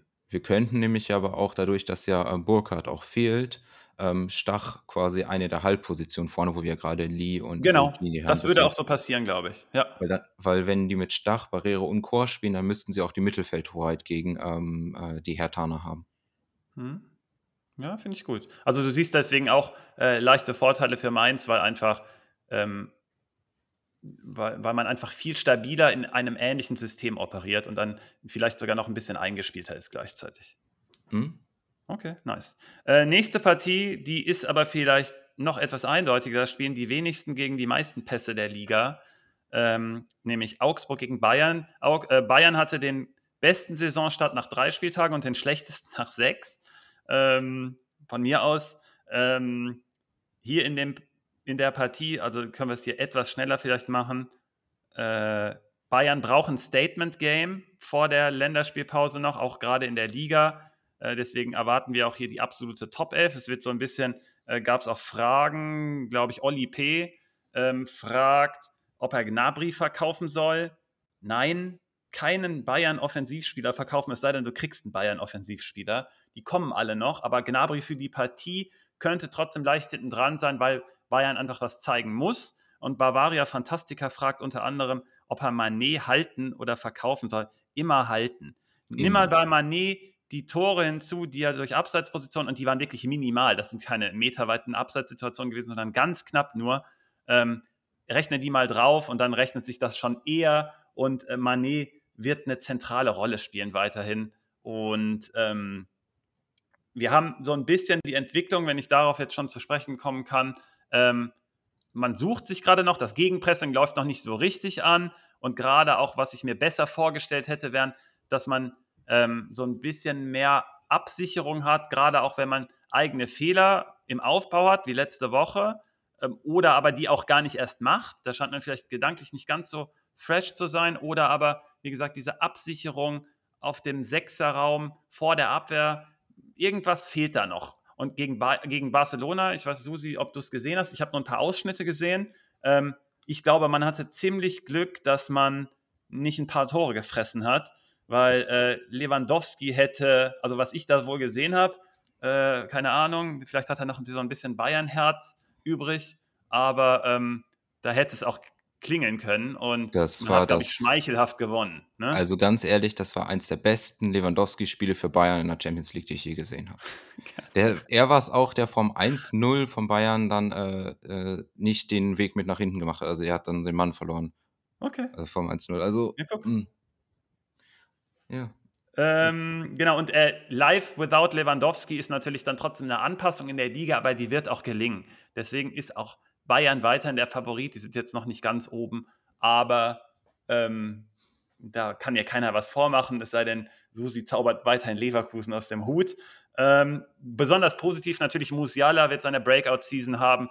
Einfach, was er gegen Stuttgart da auch macht mit der Bewegung. Das Schwierigste für Offensivspieler sind diese, ist diese Lateral Quickness, also dass du ganz schnell von rechts nach links und die, dein Gewicht verlagern kannst. Da hat er so einen enormen Vorteil durch seinen Körper und durch seine Geschwindigkeit einfach, das ist so krass zu sehen. Sané macht auf mich gerade zusätzlich einen guten Eindruck und Coman auch. Die, ähm, also Coman in, im Sinne von, wenn er fit ist, da muss man halt immer aufpassen. Und äh, Pavard macht einen guten Eindruck hinten. Da wurde nämlich auch häufig gefragt, ähm, habe ich jetzt nicht ganz auf dem Zettel, wer es gefragt hat, aber ein, zwei Fragen waren zu äh, Pavard und Masraoui. Klar kann da auch ein bisschen rotiert werden, aber Pavard sorgt da schon für extreme Sicherheit. Man muss das aber einfach weiterhin beobachten. Da können wir jetzt noch nicht so 100 Prozent ähm, eine äh, Information generieren. Ich würde aber eher auf Pavard setzen und Masraoui ist dann aber da, wenn er gefordert ist. Hat das ja auch relativ gut gemacht. Äh, bei Augsburg, da habe ich jetzt zwei Optionen für die Partie. Entweder man bleibt im selben System mit den vier Angreifern mehr oder weniger und voll drauf zu gehen. Das hätte für mich ähm, die Upside, dass man sozusagen im gleichen System Vertrauen äh, sammelt, also äh, Vertrauen generiert für die Mannschaft aber die mega Downside, dass wenn es dann richtig auf den Sack gibt, dass dann das Vertrauen sozusagen unterwandert ist und dann man dieses Vertrauen eben nicht mehr hat in das System. Deswegen würde ich davon abraten und ich würde zur Dreier- und Fünferkette gehen, auch wenn das defensiver ist und vielleicht nicht genau die Spielidee, weil das ist da die Downside, dass man sagt, hey, man geht ein bisschen weg von der eigentlichen Idee vorne drauf zu gehen, aber das wird komplett ins Auge gehen und dann macht man sich da etwas auf und dieser Verlust des Vertrauens ist einfach viel wichtiger, also viel größer zu bewerten, meiner Meinung nach, als dass man sagt, hey, ähm, man bleibt jetzt beim, beim selben System und will das jetzt durchspielen. Außerdem ist äh, die Upside bei der Dreier-Fünfer-Kette ist, dass man mehr Variabilität zeigt der Systeme. Das hat äh, Trainer auch nach dem Spiel gegen Werder auch nochmal bekräftigt, dass man sich auf die Gegner einstellt. Deswegen hoffe ich sehr stark an Augsburgs Stelle, dass man die defensivere Variante wählt, und nicht sofort drauf geht, weil das, was Werder nicht ausspielen konnte und eigentlich hätten sogar schon machen können, äh, mit etwas mehr Genauigkeit, Bayern kann das. Äh, und bei Augsburg ist es quasi egal für alle Manager, weil man stellt eh keinen auf, es sei denn, man hat keinen übrig. Äh, Gikiewicz ist aber immer eine Option. Ähm, da ist natürlich dieser Sonderfall gegen Werder auch wieder, also diese, es gab sowieso letzte Woche mit den ganzen Fans, also Köln davor die Woche, dann Frankfurt, äh, hier gegen Marseille oder auch hier Augsburg gegen, äh, gegen Werder. Da sind auch, also man, man muss sich da nichts vormachen. Fußball ist halt auch, und also nicht nur, aber auch ein, ein Spiel einfach für Proleten, die sich einfach da ausleben wollen im Stadion. Und da muss man halt gucken, wie man dem Herr wird. Man sollte dann jemanden wie Gikiewicz halt nicht provozieren, weil so jemand braucht das. Der wurde von Reuter gepiekst sozusagen, weil äh, gab es so ein bisschen, hey, ich, wir holen einen neuen Torwart und dann schwingt er sich zu neuen Höhen auf sozusagen und dann von Werder halt, von den Fans dann von der, von der Tribüne und dann wechselseitig natürlich auch, weil der halt, keine Ahnung, bei allem Respekt, also so eine Heizbirne ist, der halt dann richtig auf Hochtouren läuft, wenn der äh, wie gesagt, provoziert wird, würde ich bei ihm nicht, äh, würde ich da bei ihm nicht zu raten. Er könnte gegen Bayern halt wieder gefordert sein und dann ein paar richtig geile Paraden äh, zeigen. Aber im Endeffekt sollte das trotzdem nichts daran ändern, dass Augsburg hier deutlich verliert. Insgesamt der Check für Augsburg, das ist eigentlich ähnlich wie bei Schalke, die gleich noch kommen werden, ähm, haben wir so in dem Bereich erwartet. Ähm, so ein bisschen positiv ist mir aufgefallen, dass man, wie gesagt, eine Idee zu erkennen, äh, dass eine Idee zu erkennen ist, wie gesagt, hoffentlich nicht gegen Bayern, aber ein bisschen weiter, schneller vorne drauf zu gehen. Das hat gegen Leverkusen gut funktioniert, weil die das natürlich auch provozieren.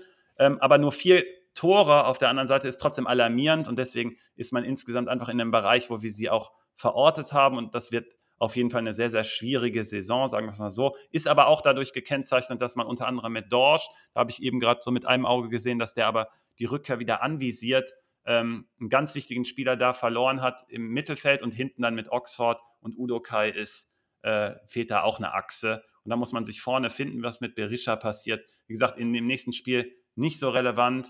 Susi, oder hast du irgendwie, hast du das Wunder von Augsburg im Kopf?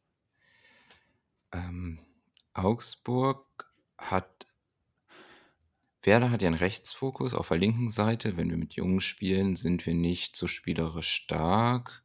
Irgendwann vielleicht könnte man da mit Buchanan gucken, ähm, aber das waren wir dann nicht. Und Augsburg hat vier Spieler nach vorne geworfen mhm. und hat immer gegambelt, dass äh, wenn wir den Ball durchbekommen auf Jung, dass wir dann auf der linken Seite ein Mann mehr sind. Wir waren, das haben wir auch viel zu oft dafür geschafft, wie Augsburg draufgelaufen ist.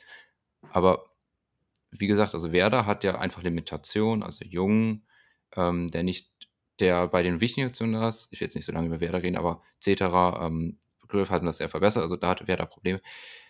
Wenn Augsburg gegen Bayern die linke Seite aufmacht, werden die gefressen. Herzlichen Glückwunsch gegen Davis. Wenn, wenn sie die rechte Seite aufmachen, Masraoui ist nicht viel, also ist auch nicht schlecht, der werden auch gefressen. Die werden, wenn die das machen, gefressen von Bayern. Ach, du redest ähm, von der eigenen linken Seite von Werder jetzt. Ja, also, nee, die, haben, die haben Werders linke, doch, das, ist, das ist richtig Davis. Also, die haben äh, Jung freigelassen, aber die dürfen Davis nicht freilassen. Genau, die können es auch nicht auf rechts machen, weil sowohl mhm. Pavard als auch Masroyer. Ähm, also, bei Augsburg sehe ich fast noch weniger als bei Schalke. Insgesamt, also ich, ja, ja also man versucht das mit ganz einfachen Mitteln. Ähm, alles legitim. Wie gesagt, fehlende Spieler man muss gucken, wenn die zurückkommen. Und jetzt für die Partie, da geht halt gar nichts. Also, also, da kann mir auch keiner was erzählen, dass dann Lewandowski fehlt, wenn man das jetzt hier nicht hinbringt, vor der Länderspielpause mindestens drei Tore zu erzielen und dabei nicht mehr als eins zumindest zu kassieren, wenn man irgendwie, äh, keine Ahnung, Bayern hat halt hinten raus wirklich hinten so ein paar Aussetzer und die Sicherung ist immer noch nicht da und deswegen wird es auch in der Champions League in dieser Form zu gar nichts lang, wenn man sich da nicht irgendwie rafft mal irgendwann. Aber ähm, in der Bundes, das muss mindestens ein 3 zu 1 hier geben. Alles andere wäre ja absurd. Also du musst es auf der anderen Seite sehen. Also Upamecano hat mit die meiste Zeit dieses Spiels Lewandowski gekillt. Upamecano killt Weltklasse-Stürmer. Mhm. Dann ist ihm das aber zu leicht gegen Berisha. Ja, und, dann spielt er den, der, der, killt, der, killt der, der, könnte in einer Woche Lewandowski und Haaland killen und spielt dann den Pass auf Berisha. Ähm, genau. Also, so, wer auf jeden Fall zurückkommt, ist Goretzka und man hat gemerkt, wie wichtig der für das Spiel ist. Sowohl offensiv als auch für die defensive Absicherung. Ähm, auch wenn Sabitzer die Sache gut gemacht hat, fehlt ihm an manchen Stellen einfach diese Goretzka-Transformation, also diese Physis, sich dann da auch einfach im Mittelfeld durchzusetzen. und da, ja, die Goretze, Musiala ja, hat die auch gemacht. Ähm, das ist dann der nächste Schritt. Version, ja. Ja, ähm, und also für mich ist Goretzka noch mal ein Spieler, der wiederkommt. Ich weiß auch, dass ich in meinen Ligen überlegt habe, ob ich, äh, weil das sind ja so ein paar der wenigen Bayern-Spieler, die verfügbar sind, also Innenverteidiger und Goretzka. Ich glaube, wenn man wenn man die Überlegung ist, Goretzka bei sowas wie Kickbase zu holen, ist das nicht die Frage, ob er sich durchsetzt, sondern nur die Frage, ob man, ist es nur eine Spekulation, ob er sich verletzt. Weil von dem, genau, was ich sehe, und geschont wird. Und deswegen habe ich ja schon behauptet, das ist keine gute Investition. Und wenn ich die Partie gegen Stuttgart sehe, du hast jetzt wahrscheinlich mehr Barcelona im Fokus. So dominant war er gegen Stuttgart aber nicht. War natürlich auch, wie gesagt, eine der ersten Partien, aber der muss quasi in den Partien, in denen er dann spielt, und zwar unabhängig von Verletzung oder Schonung, ist ja egal, warum er dann mal aussetzt, aber müsste er eigentlich für den Preis noch viel besser sein. Und deswegen, hätte, ich habe ja gesagt vor der Partie, weil ich da in einer Konversation auf Liga Insider war und habe gesagt, wir gucken uns die Partie einfach an und entscheiden dann. Und ich hätte jetzt eher gesagt, mh, hm, zu teuer. Mm. Also, der war in der Corona-Rückrunde der beste Punkte, bestpunktender Spieler. Also, der, wenn er fit ist, dann kann der auch punkten. Ähm, mhm. Mit 28 Millionen jetzt bei Kickbase ist das nicht viel. Ähm, so, aber das ist natürlich recht, 98 Punkte gegen Stuttgart. Aber das hat man auch gesehen, für, also ich fand ihn gegen Stuttgart gut. Und als er gegen Barcelona reinkam, da war er richtig gut. Ohne es so offensichtlich zu sein. Also man sieht, dass ihm noch was fehlt, aber man sieht, dass er so viele Sachen gut macht und auch seine Mitspieler gut macht. Und wenn du gegen Barcelona eine gute Figur abgibst, dann gibst du es gegen jeden ab. Ähm, deswegen, mhm. also ich hatte auch so lange überlegt bei Goretzka, aber ich sehe keinen der anderen Alternativen auf dem Level und wenn du sagst, also deswegen, für mich gehört Goretzka. Sabitzer halt, wenn du, wenn du gegen so ein Augsburg-Format spielst, ist Sabitzer nicht verkehrt. Ja, aber die haben jetzt viel zu oft gegen ähm, Mannschaften, gegen die sie nicht gewinnen, gegen die sie gewinnen müssten, was mhm. 17 Bundesligisten sind, ähm, dreimal nicht gewonnen. Genau, deswegen erwarten wir auch die Top-Formation. Deswegen ist das genau das, was du auch sagst, dass wir Leon auch erwarten. Genau, und deswegen erwarten, äh, erwarte ich Leon aber nicht nur in diesem Spiel, sondern äh, wenn er fit ist, dann erwarte ich ihn. So, also. Okay. Das wollte ich nur dazu sagen. Ähm, klarer Bayern-Sieg. Ich weiß nicht, und die, also wer trifft, keine Ahnung. Also ich habe hier noch eine, ein kleines Wort zu Matistel. Alter, hat der ein Talent. Äh, dann 39, wusste ich gar nicht erst. Ich habe den ganz selten nur gesehen gehabt vorher. Und dann habe ich schon, bevor ich die Nummer gesehen habe, Alter, das ist so ein Mini-Anelka. Ähm, und der ist erst 17. Und da hat Hassan Salihamidzic hat gesagt, das sei eines der größten Talente auf der Position oder das größte. Und wie der sich bewegt, also da wird Bayern in der Zukunft so viel Spaß dran haben, das ist richtig krass. Also der ist ein mega Talent und ich bin mal gespannt, ob der sich hier seine Spots bei so leichten Verletzungen mal erkämpfen kann und dann auch gegen Augsburg dann hinten raus reinkommt. Und wenn, so, wenn du so jemanden auch irgendwie bekommen kannst, noch für relativ wenig Geld, dann kannst du den, dann ist so jemand auch spielbar für 30 Minuten, weil er im Vergleich zu seinem Budget, was er nimmt und dann auch eine, eine wichtige Position einnimmt. Ich hatte auch bei Spitch überlegt letzte Woche, ähm, soll ich ihn stellen, habe mich dann aber für Gnabry entschieden, total dumm natürlich. Ähm, aber ähm, Tell wird einer. Also da wird Bayern mega Spaß dran haben. Ähm, vorletzte Partie ist Gladbach gegen RB. Wiedersehen von Rose Part 2. Ähm, Reset war schon letzte Woche äh, gegen Dortmund. Ähm, ganz andere Präsenz. Jetzt in der Champions League, ich habe es nicht gesehen. Susi, vielleicht hast du was gesehen, aber dann ja die erwartete Niederlage. Und äh, bei Gladbach sehr große Verletzungssorgen, aber du hast dich der Partie mal gewidmet. Äh, hau mal raus, äh, was du hier dir so vorgestellt hast, weil hier habe ich noch, bin ich noch ohne dich unentschlossen. Mal gucken, ob du mich in eine Richtung ziehen kannst. Ähm, dann möchte ich mit einer Frage anfangen anfangen, die uns äh, Robby gestellt hat. Die habe ich auch notiert, ja. Welche Gladbacher profitieren von Player-Verletzung, von Players Verletzung? Und die Antwort ist niemand. Danke, keiner. Ich habe hier äh, Pfeil, keiner Ausrufezeichen. Danke. Richtig so. gut. Ähm, aber es könnte sein, und äh, das ist halt, weil es zu spekulativ ist, können wir es auch, kann ich es auch nicht statistisch ähm, irgendwie aufbereiten oder mir vernünftig, also eine vernünftige Antwort geben, ist nämlich dadurch, dass sein Spielanteil ein bisschen von wem anders aufgefangen wird, also zum Beispiel für jemanden wie Hofmann. Aber dadurch diese drei Passpunkte mehr sind im Vergleich zu die minus 15 für Spiel verloren halt einfach nichts wert. Jetzt ja. bei Kickbase. Und, und insgesamt auch mehr Torgefahr. Hofmann nee. kommt ja selber auch in bessere Positionen oder in Passsituationen, wenn Player selber auch mehr Aufmerksamkeit noch bekommt. Also das, was du erst als positiv bezeichnest für Hofmann, weil er dann selber mehr Spielanteile hat, ist aber für Hofmann ja auch vielleicht was Negatives, weil jetzt der Fokus nur auf ihm äh, ruht. Ähm, also Player fehlt überall, gerade weil Gladbach auch so dünn besetzt ist, dass da auch jetzt noch so viele fehlen, haut halt richtig rein. Ja, also absolut. Also was man bei Player sagen muss, Player ist äh, von den Stammspielern der Spieler mit den meisten Pässen ins letzte Drittel als Stürmer, also er ist der Katalysator, auch um den Ball nach vorne zu bekommen, eben auf jemanden wie Hofmann. Das heißt, Hofmann braucht Player auch allein schon, um sie ihn in Szene gesetzt zu bekommen. Ähm, durch diesen Wegfall muss halt Gladbach anders nach vorne spielen. Und einer der Wege ist es halt mit langen Pässen. Das kann auch gegen Leipzig funktionieren. Ähm, Friedrich ist da einer der äh, Spieler für. Das wurde auch schon in der Vorbereitung von Farke erwähnt, dass das der sehr gut macht. Und Gladbach, auch vor allem Tyram, sind stark darin, auch diese Bälle festzumachen vorne.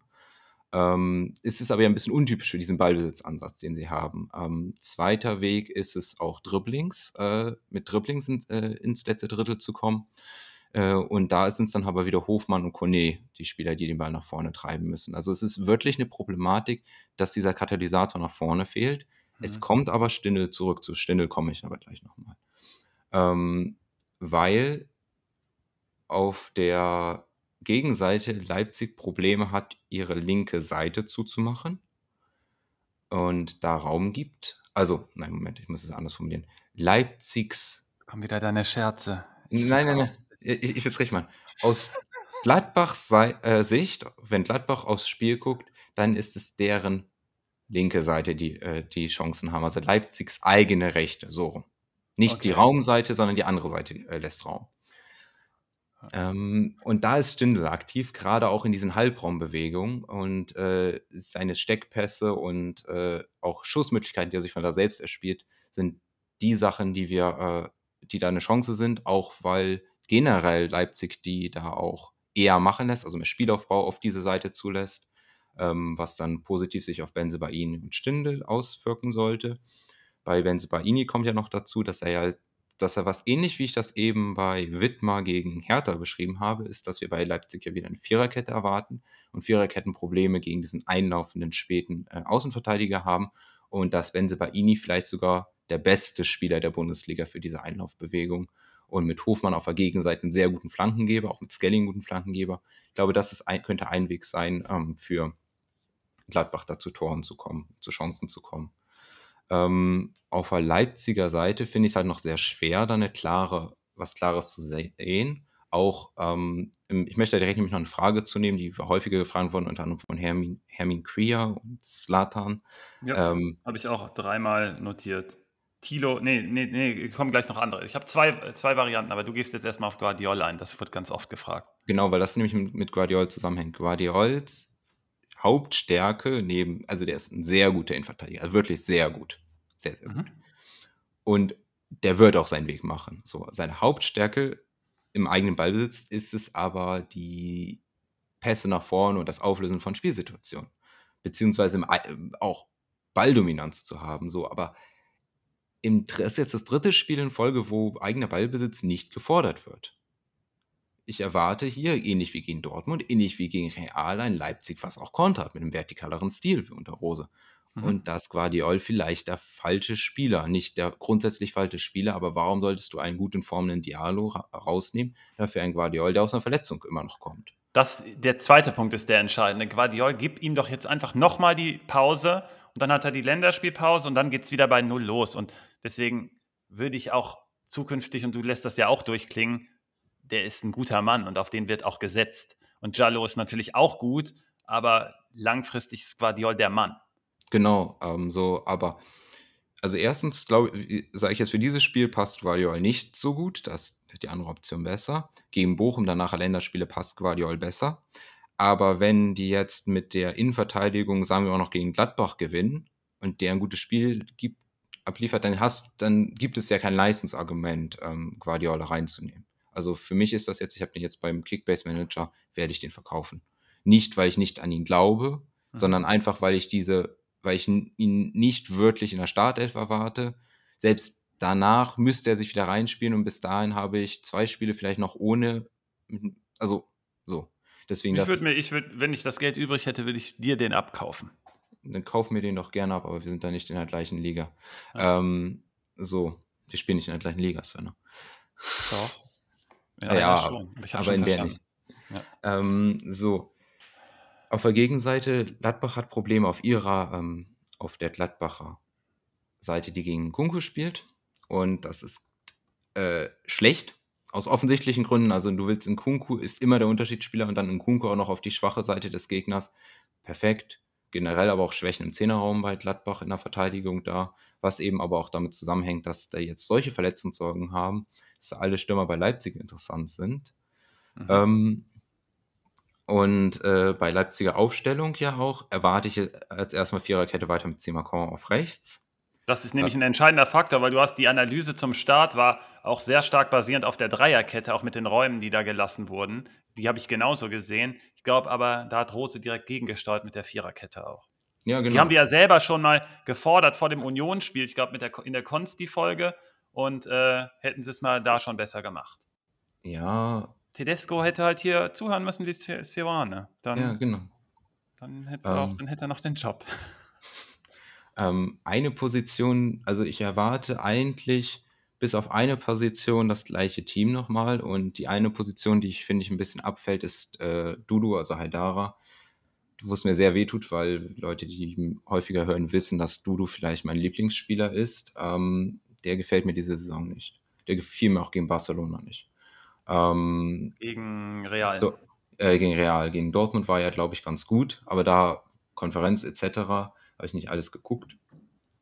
Und äh, ich könnte mir vorstellen, dass sie da vielleicht einen ähm, anderen Rechts Spielertyp nehmen. Also entweder okay. Kampel, wenn sie Ballbesitz haben wollen, aber Henrys ist auch eine Option. Also da wäre ich ein bisschen vorsichtig. Forsberg hingegen. Leimer fällt halt aus, ne? Das ist ja der entscheidende auch, Faktor. Auch lange fällt er jetzt, auch vier bis ja. sechs Wochen, glaube ich. Deswegen ähm, das ist eine Position, die noch offen ist. Ich könnte mir aber wiederum Forceback, finde ich gut. Okay, haben wir auch gesetzt. Ähm, äh, wer mein Gamechanger für die Partie ist, damit fange ich gleich mal an, ist Soboslai. Hat auch gegen uns gezeigt, wo es lang geht. Ist jetzt äh, Rose kommt und musste sofort auch diesen Move machen. Genau richtig, so einem Spieler die Chance zu geben. Und wenn das dann einschlägt, das kann böse enden dann für die ganzen äh, Vereine in der Bundesliga. Es war mein Pick, ich glaube, ich habe es erwähnt in einer Folge, für die Saison war Soboslai und dann wusste ich aber, Tedesco wird mir den Plan zerstören, hätte natürlich nie damit gerechnet, dass Tedesco so früh gehen muss und äh, habe Soboslai natürlich dann verpasst. Ich habe extra ihn sozusagen durchgelassen, weil ich dachte, hm, nee, ich traue mich doch nicht. Hätte ich es mal lieber gemacht, aber war ja die richtige Info. Ähm, mit Tedesco es nicht zu versuchen, aber mit Rose, das kann richtig knallen. Ähm, Tilo unter anderem oder Sebastian Nierov fragen auch, ähm, da gebe ich nochmal den Ball dir zurück, Susi. Ähm, was ist mit Nkunku und was ist mit der Harmonie Werner Nkunku?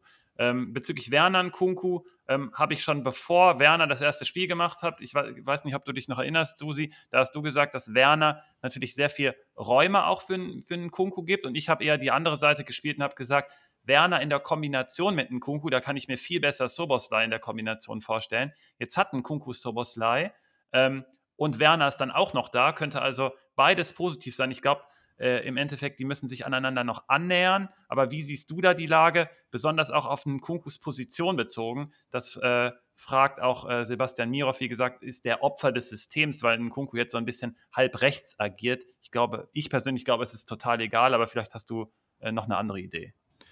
Ähm, zuerst, Nkunku hat so eine gute letzte Saison gespielt, dass annähernd nur an dieses Niveau rankommen schon eine Auszeichnung ist. Ich glaube, das mhm. muss man sich immer in äh, Erinnerung rufen, dass es nicht ist, dass jeder Spieler jede Saison besser wird. Gerade wenn man dieses Niveau von Nkunku eben schon hatte. Mhm. Ähm, Nkunku und Werner funktionieren theoretisch und teilweise halt auch durch eben diese hohe Geschwindigkeit, die sie gemeinsam vorne entwickeln können, wenn sie in Kontersituationen kommen. Da fehlte ein wenig immer noch das Match für Kunku vorne, weil keiner der anderen Spieler dieses Tempo mit ihm mitgehen kann und das kann eben Werner, mhm. um dann diese was man so bei gewissen äh, Fußballsimulationsspielen dann als Sweaty Goal bezeichnet, ähm, da zu erzielen. Mhm. Natürlich taucht äh, Kunku jetzt weniger äh, in diesen gefährlichen Räumen auf. Im Endeffekt sollte das aber mehr eine Anpassungsfrage sein an die beiden.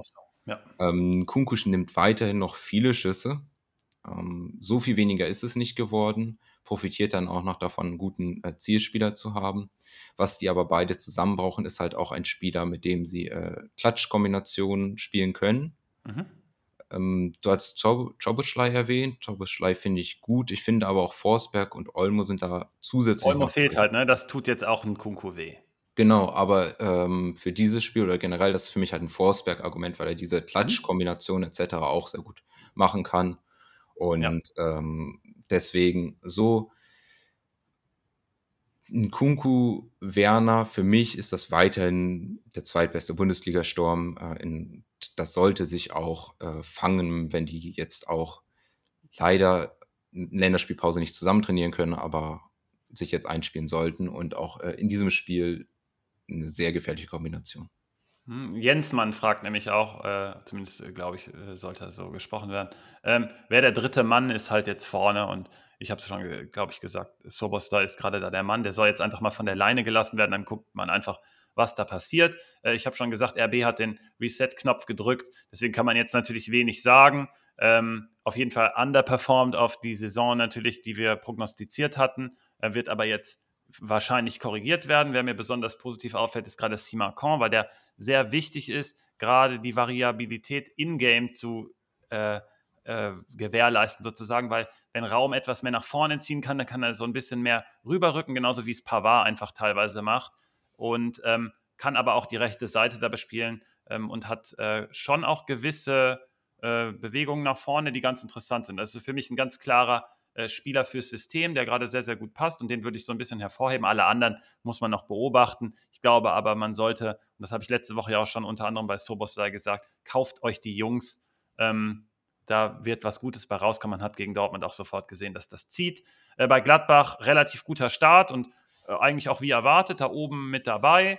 Ähm, jetzt aber dieser dünne Kader und diese Verletzungssorgen, richtig scheiß Kombi. Ähm, Itakura den ich zufällig in allen Ligen habe, die ich spiele, äh, habe ich, hab ich dann erst gemerkt, kacke, den habe ich ja wirklich überall. Also sind drei Ligen, also überall sind drei Stück. Ähm, und ähm, haut jetzt richtig rein, auch bei Gladbach natürlich besonders. Wer mir, und der ist mir positiv äh, hier aufgefallen im Gladbach-Spiel, habe ich aber auch genauso erwartet. Und dann, was ich nicht erwartet hätte, ist, dass Kramer so eine Rolle spielt und der muss die jetzt auch weiter äh, so durchziehen. Und ein fitter Tyram kommt mir gerade sehr, sehr positiv äh, rüber. Äh, gefällt mir ähm, dass wir haben in Saisons davor immer auf die Fitness angesprochen, haben gesagt, traut dem nicht. Und dann haben wir schon relativ früh gesehen, Junge, der ist fit. Und wenn der fit ist, kann der richtig was äh, äh, zeigen. Jetzt dadurch, dass Player fehlt, natürlich auch schwer für ihn. Da ist er natürlich sehr isoliert. Deswegen muss man das beobachten, auch gerade für die Partie. Deswegen sage ich Vorteil RB. Kann aber auch ein hartes Remis geben, weil Gladbach jetzt auch nicht nachlässt. Und wenn man da schon sieht, wer da im defensiven, also im Mittelfeld sozusagen spielt, da erwarten wir gerade Kramer, Weigel und Kone. Ähm, das könnte auch relativ hart werden für RB. Äh, Sobosla ist hier in dem Spiel auch mein Gamechanger, weil der sowas aufreißen kann. Hinten ist Gladbach dann auch noch, äh, wie gesagt, neu formiert ohne Itakura und deswegen leichte Vorteile für RB, würde ich sagen. Hm. Ähm, abschließend, somit, möchte ich, abschließend möchte ich dann nämlich sagen, dass mein Gamechanger auf der Gegenseite dann Stindel ist. Ach stimmt, da wolltest du noch was zu sagen auch, ne? Also ja, Player ist eher für mich der, der ach so, das war ähm, das war also, dieses Halbraum, wo äh, auch Probleme sind bei Leipzig, die verschwinden ja nicht einfach so. Ähm, und dadurch, dass Player eben fehlt, muss äh, ein anderer Weg gefunden werden. Und mhm. Stindl ist für mich halt dann der äh, neue Faktor, der da reinkommen kann, um dann hat halt eine ganz andere Spielweise. Ne? Also Player eher balldominant und führt dann selbst Bewegungen aus, die er dann selber verfolgt, im Doppelpässen zum Beispiel. Und Stindl eher der mehr screent und sofort weiß, ah, da der, steht der Nächste und gibt den Ball sofort weiter und braucht dann noch balldominantere Spieler um sich rum. Und dann ist es natürlich super hart, dass du von hinten rückend, von hinten nachrückend dann kaum Spieler gerade hast. Und deswegen glaube ich, diese Stärke von Stindl verpufft hier quasi gegen Leipzig, weil er würde es also wenn Hofmann auf der 10 zum Beispiel käme und dann ähm, irgendjemand anders rechts, aber der Neue ist, glaube ich, auch an dem vertraue ich auch noch nicht so ganz. Äh, deswegen haben wir eher dieses massierte Mittelfeld. Deswegen, ich verstehe total, was du meinst, würde auch gegen äh, ein Top-Team super gut passen. Aber jetzt habe ich halt die Angst, dass Gladbach da diese Verletzungssorgen dann irgendwann ähm, halt zum Verhängnis werden. Äh, Dortmund Verletzungssorgen, da habe ich doch einen guten Switch gefunden auf die letzte Partie Dortmund gegen Schalke das Derby, das große Derby. Susi, du hast äh, gesagt, das übernimmst du mal, damit ich nicht da völlig ausraste. Ähm, hab aber auch ein paar Sachen notiert, aber komm, ich lasse dich jetzt einfach mal ganz frisch ran, erzähl keinen Blödsinn. Äh, gestern Dortmund gut, gegen RB Dortmund schlecht. Was sehen wir denn gegen Schalke? Und äh, Kasim fragt auch, auf wen soll er setzen, zum Beispiel bei Spitch, äh, und wer gewinnt das Ding? Also, es gab zwei Fragen, mit denen ich anfangen möchte, und zwar einmal von AlexMar89 und einmal von Keine Ahnung. Habe ich auch genauso notiert. Äh, also, genau, also bin ich bei dir. Die Userin, der User heißt Keine Ahnung. Ich habe nicht den Namen vergessen. Ähm, und zwar wurde gefragt nach der Rolle vom Brand, nachdem er 90 Minuten gegen Man City auf der Bank saß. Gegen Manchester City hat Dortmund die Brandposition, also die offensive Position, gegen einen zentralen Mittelfeldspieler, in dem Fall Can, eingetauscht. Gegen Schalke gibt es ja keinen Grund, diesen Tausch zu machen, weil sie die dominantere äh, Team sein werden. Das heißt, es wird eine Offensivposition frei, die dann Brand wieder einnehmen sollte. Es gibt yes. in den, also statistisch gesehen, Brand ist der Spieler mit den meisten Pässen in Strafraum mit fast vier und mit 2,4 Schussvorlagen pro Spiel. Bei beiden ist er Platz 1 bei Dortmund. Ähm, Im Vergleich ja zum Beispiel zu Reus, der tatsächlich mehr Abschlüsse nimmt. Reus nimmt sogar, ähm, je nachdem, wie man, ob man Schüsse oder Schüsse aufs Tor zielt, äh, sogar die meisten von Dortmund. Mhm. Ähm, das heißt, Brand ist für mich da gesetzt. Auf der rechten Seite haben wir ja gerade Wolf nach hinten gezogen und dementsprechend wird eine offensive Position frei. Da gab es ja auch, glaube ich, von Kara Götz 47 eine Frage, Meunier oder Wolf. Meunier hat nicht eine glückliche Saison. Offensiv kommt er zwar in gute Position, aber die Abspiele sind sehr enttäuschend. Mhm. Und deswegen glaube ich, dass man mit Wolf hinten rechts einen soliden Spieler nimmt und vorne dann mit jemandem wie Rayner arbeiten könnte. Vayner finde ich sowieso sehr spannend. Auch weil die Schalke auf dieser Seite Probleme haben. Die Schalke, also auf der Schalke linken Seite haben sie Probleme. Das ist dort, wo wir Rainer erwarten. Ganz kurz zu Rainer, äh, ich will dich nicht unterbrechen, aber mach es trotzdem, äh, weil also der hat noch Nachholbedarf und da muss man wirklich konservativ rangehen. Deswegen sind wir da immer noch am struggeln, wen wir da reinbringen. Ähm, es kann auch sein, dass er leider auf der Bank beginnt, auch wenn du jetzt auch wahrscheinlich herausgearbeitet hast, dass er eigentlich super gut passen müsste, auch gerade zusammen mit Brandt dann auf der anderen Seite. Wir sind da nun noch nicht ganz sicher und deswegen haben wir Meunier hier noch als Ersatz und Wolf würde dann nach vorne rücken. Vielleicht spielt Azar auch eine Rolle, aber wir haben uns erstmal dagegen entschieden, ihn zu setzen, ähm, weil Rainer einfach, wenn der sich nochmal verletzt jetzt, dann also ich habe ja, ich ja zufällig eingeleitet mit Verletzungssorgen. Das darf nicht passieren. Und deswegen bin ich ganz gespannt, wie man das handelt, weil er ja nun mal gestern auch sehr, sehr viel gespielt hat. Also nur zur, äh, zur Info, dass das auch anders sein könnte. Aber es würde natürlich gut passen und mir sehr, sehr gut gefallen, wenn er beginnen würde. Mm, naja, viele Verletzungen hängen ja mit Zweikämpfen zusammen und äh, die Schalker sind auf ihrer linken Seite super schlecht darin, in Zweikämpfe zu kommen. Mhm, Sowohl gut. Moore als auch Uwecan liegen auf den untersten zehn Plätzen der kompletten Bundesliga in der Anzahl der geführten Duelle. Moore gewinnt davon auch nur 20 Prozent. Das Sehr heißt, gut. das sind, äh, das ist einfach die Schwachstelle bei Schalke dort. Mhm. Ähm, Rayner ist da eine Option, auch Bellingham, der äh, auf dieser Seite spielt und da auch äh, rausrückt, beziehungsweise nachrückt in den Halbraum. Mhm, letzten zwei, drei Spiele sehr dominant auch in dem Bereich. Sehr gut. Belling, Bellingham macht für mich den nächsten Schritt gerade bei Dortmund und vielleicht ein bisschen unter dem Radar, aber nochmal diesen nächsten Schritt, den man eigentlich braucht, um dann bei einem Top-Top-Team im Mittelfeld zu spielen. Mhm. Er ist auch einer der besten Vorlagengeber bei Dortmund und dribbelstark, der Spieler mit den meisten gewonnenen Dribblings der Bundesliga. Passt sehr gut gegen tiefstehende Schalker. Ähm, für die Schalker eine Option ist es tatsächlich auch vor allem ihre, was sie defensive Anfälligkeiten auf links haben, das haben sie offensiv äh, dort wieder als Stärke. Also sowohl Mo als auch Uwejan oder die Kombination ähm, sind alles gefährlich, ähm, weil über die beiden gehen die meisten, werden die meisten Abschlüsse der Schalke erzeugt. Ähm, da hatte Dortmund auch Probleme diese Saison. Mhm. Vor allem, dass jetzt auch noch Kobel fehlt im Tor. Das sieht man vor allem in diesem Fall die Strafraumbeherrschung von Kobel, die sehr gut ist.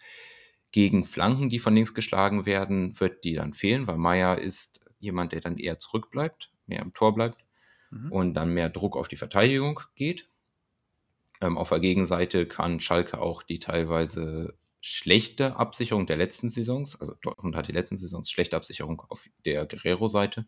Die könnte Schalke mit einem guten Konter über einen schnellen Bülter ausnutzen. Ähm, für beide Probleme sehe ich jetzt aber Nico Schlotterbeck als die Lösung, den ich eigentlich da wieder erwarte. Auch fürs, für die Mentalität im Derby sehr, sehr wichtig, also auf zwei Ebenen sogar. Ja, für genau, gegen, der sichert Guerrero ab, der sichert die Flanken ab. Dazu auch noch ein Muster, das Schalke immer wieder macht, sind, dass sie den Ball auf Außen haben, den Ball nach vorne tragen. Alle laufen dann Richtung des gegnerischen Tors, natürlich auch die gegnerischen Verteidiger.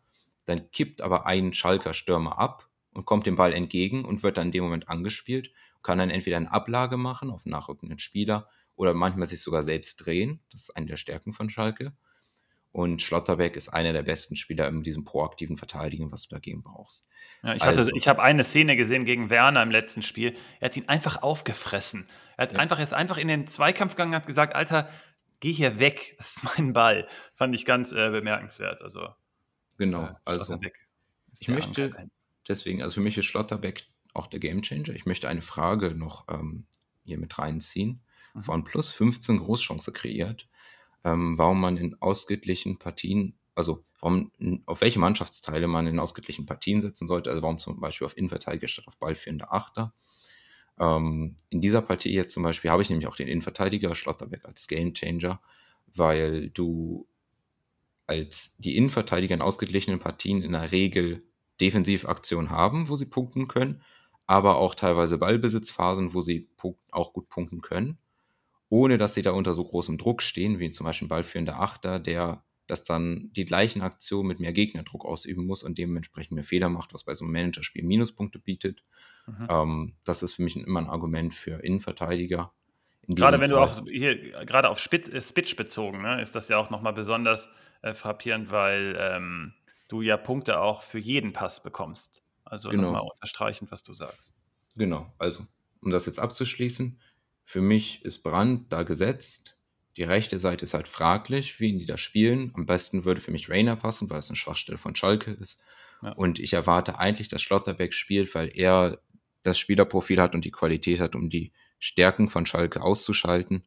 Und dann müsste Dortmund da, das da holen können. Es ist aber ein Derby und Dortmund ist auch ein bisschen schwankender Leistung. Mal gucken, wie sich das dann ausspielt. Okay, dann äh, ganz kurz, äh, Schlotterbeck hat gerade nur die Alternative wegen seiner leichten Rückenprobleme.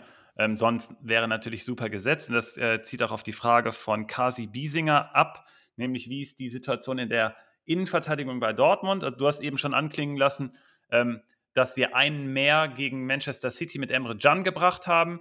Ähm, und das würde auch bedeuten, also gerade jetzt auch auf die Partie bezogen, dass sowas wie eine Dreierkette ausfällt. Das sehe ich bei Dortmund nicht. Man hat auch gestern gesehen, man ist aktiv draufgegangen und sei es dann über das Signal von außen oder weil der Druck zu groß war, ist man durch die Hereinnahme von Schlotterbeck leider ein bisschen zurückgewichen und hat dann auch die Tore kassiert. Glaube ich, war kein Zufall, ist aber auch ein Signal von außen, was man vielleicht nicht so senden muss, aber da kann man auch geteilter Meinung sein. Kann auch sein, dass es einfach Müdigkeit war, weil man irgendwann auch wusste, Haaland macht schon noch sein Tor auch. Äh, das erste Tor, da hast du ja auch schon Meier angesprochen, kann man natürlich auch halten. Ähm, aber Schlotterbeck auf die Partie bezogen, äh, unsicher, aber insgesamt der sicherste von allen, beziehungsweise das ist der Kandidat, der auf jeden Fall spielt.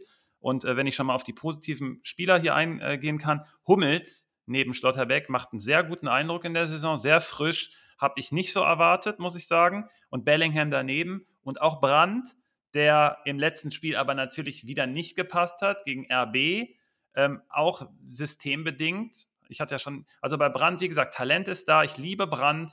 Man muss aber gucken, passt er ins System? Gegen RB war eher ein Systemspieler gefragt. Er hätte ihn nicht bringen sollen. Jetzt gegen Man City hat das auch nicht gemacht, war richtig. Und jetzt gegen Schalke braucht er ihn aber. Und das ist jetzt die Partie für Julian Brandt.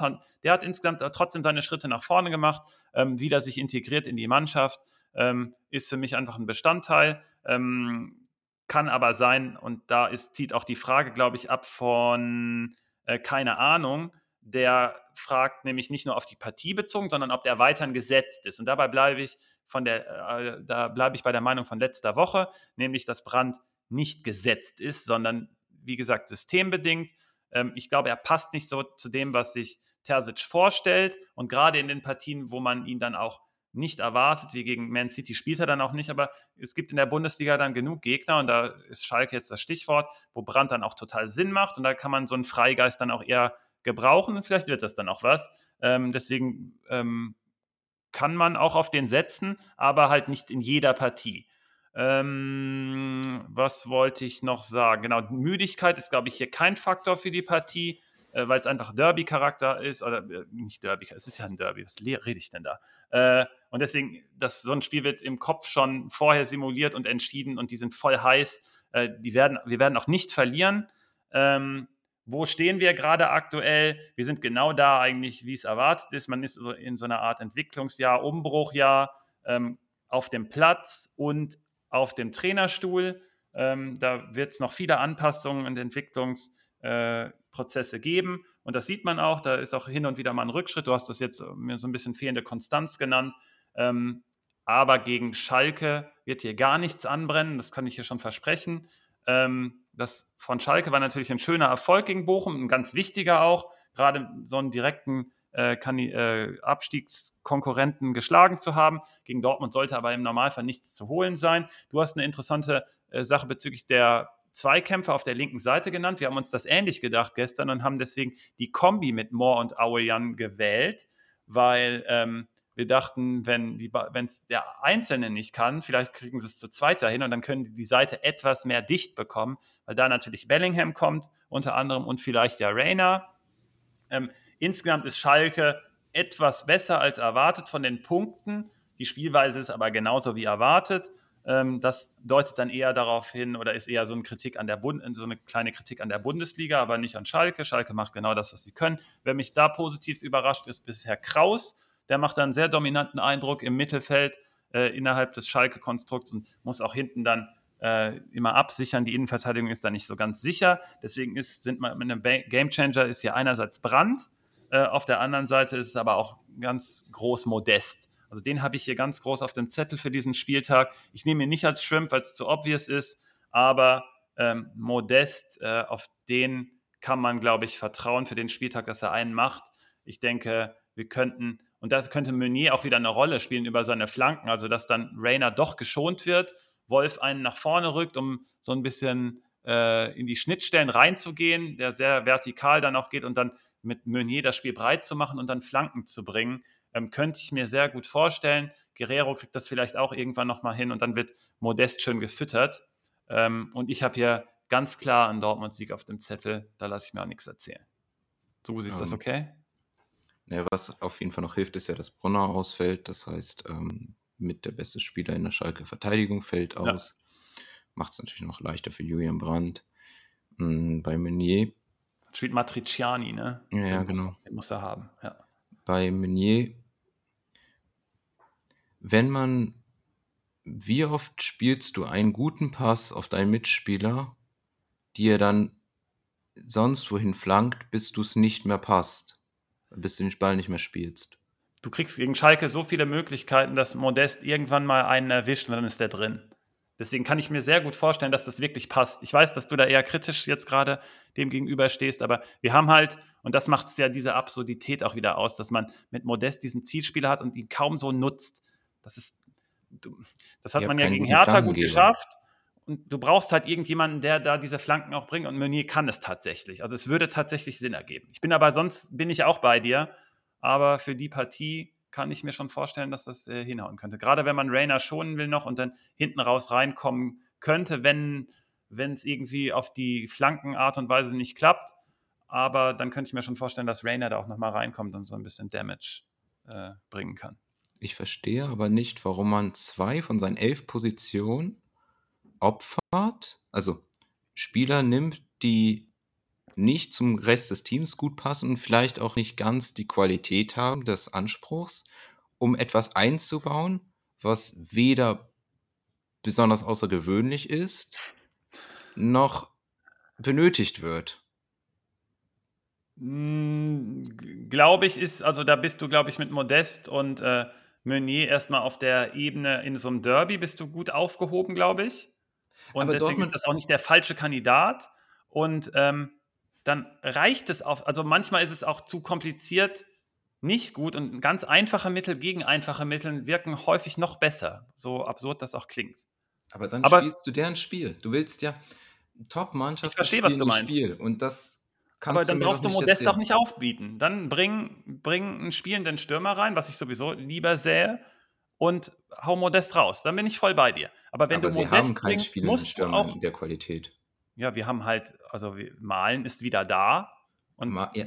Mal ist kein singulärer Stürmer. Spielen. Doch, doch, wir ja. können mit falscher 9 spielen. Wenn du es spielerisch versuchst und mit äh, Bewegungen zwischen den Innenverteidigern, würde ich, ich würde das ja sowieso lieber sehen. Also ich bin ja ganz bei dir, aber ich sage, wenn du A sagst mit Modest, musst du auch B sagen mit Meunier, der belgische Beckham. ich sag's dir. Du, ich will jetzt noch einmal kurz danach haken. Wenn du dieses mit der falschen 9 siehst, dann Reutz auf eine der beiden Halbpositionen oder Stürmerpositionen und ist Brand dann die zweite? Ne, du kannst, du kannst die rum, du, dann kannst du die Bayern spielen und du lässt die überall spielen. Die können dann tatsächlich überall spielen. Da kann Rainer, kann äh, mit Brandt, mit Reus und mit Malen kann, kann ständig wechseln. Äh, das ist dann quasi egal. Die müssen sich da, die Räume dann nur gut äh, ständig äh, absprechen und äh, gut besetzen. Mal gucken, wie die das am Wochenende versuchen. Ich weil glaube, ich glaub, sie versuchen es mit Modest, weil sie auch irgendwie rechtfertigen müssen und dann ist Meunier, ich sage ja nicht, dass ich ihn sehen will. Ich würde ja auch lieber Rainer und Wolf sehen. Ich sage nur, dass es dann Sinn machen könnte. Und jetzt geht es ja auch um die Manager. Hey, kann, wenn ich einen Meunier habe, und dann stelle ich ihn in dieser Partie halt auf, weil das tatsächlich Sinn ergibt und dann äh, der eine Flankenvorlage gibt. Wart's ab. Könnte passieren. Naja, wir wissen es nicht, aber wir spekulieren gerne und auch beim Bereich Shrimp. Ähm, ich habe nicht Modest gewählt, habe ich ja gesagt, gegen Schalke, das mache ich nicht. Ich nehme Unisivo, äh, ist in Topform, spielt heute Abend äh, Alleinunterhalter gegen Hertha. Da stimmt die Abstimmung vielleicht nicht so 100% manchmal oder noch nicht. Äh, wird trotzdem schwer, aber ich mache mir immer eine Challenge auf. Wenn ich Unisivo habe, starte ich den äh, with confidence. Wer ist mhm. dein Mann?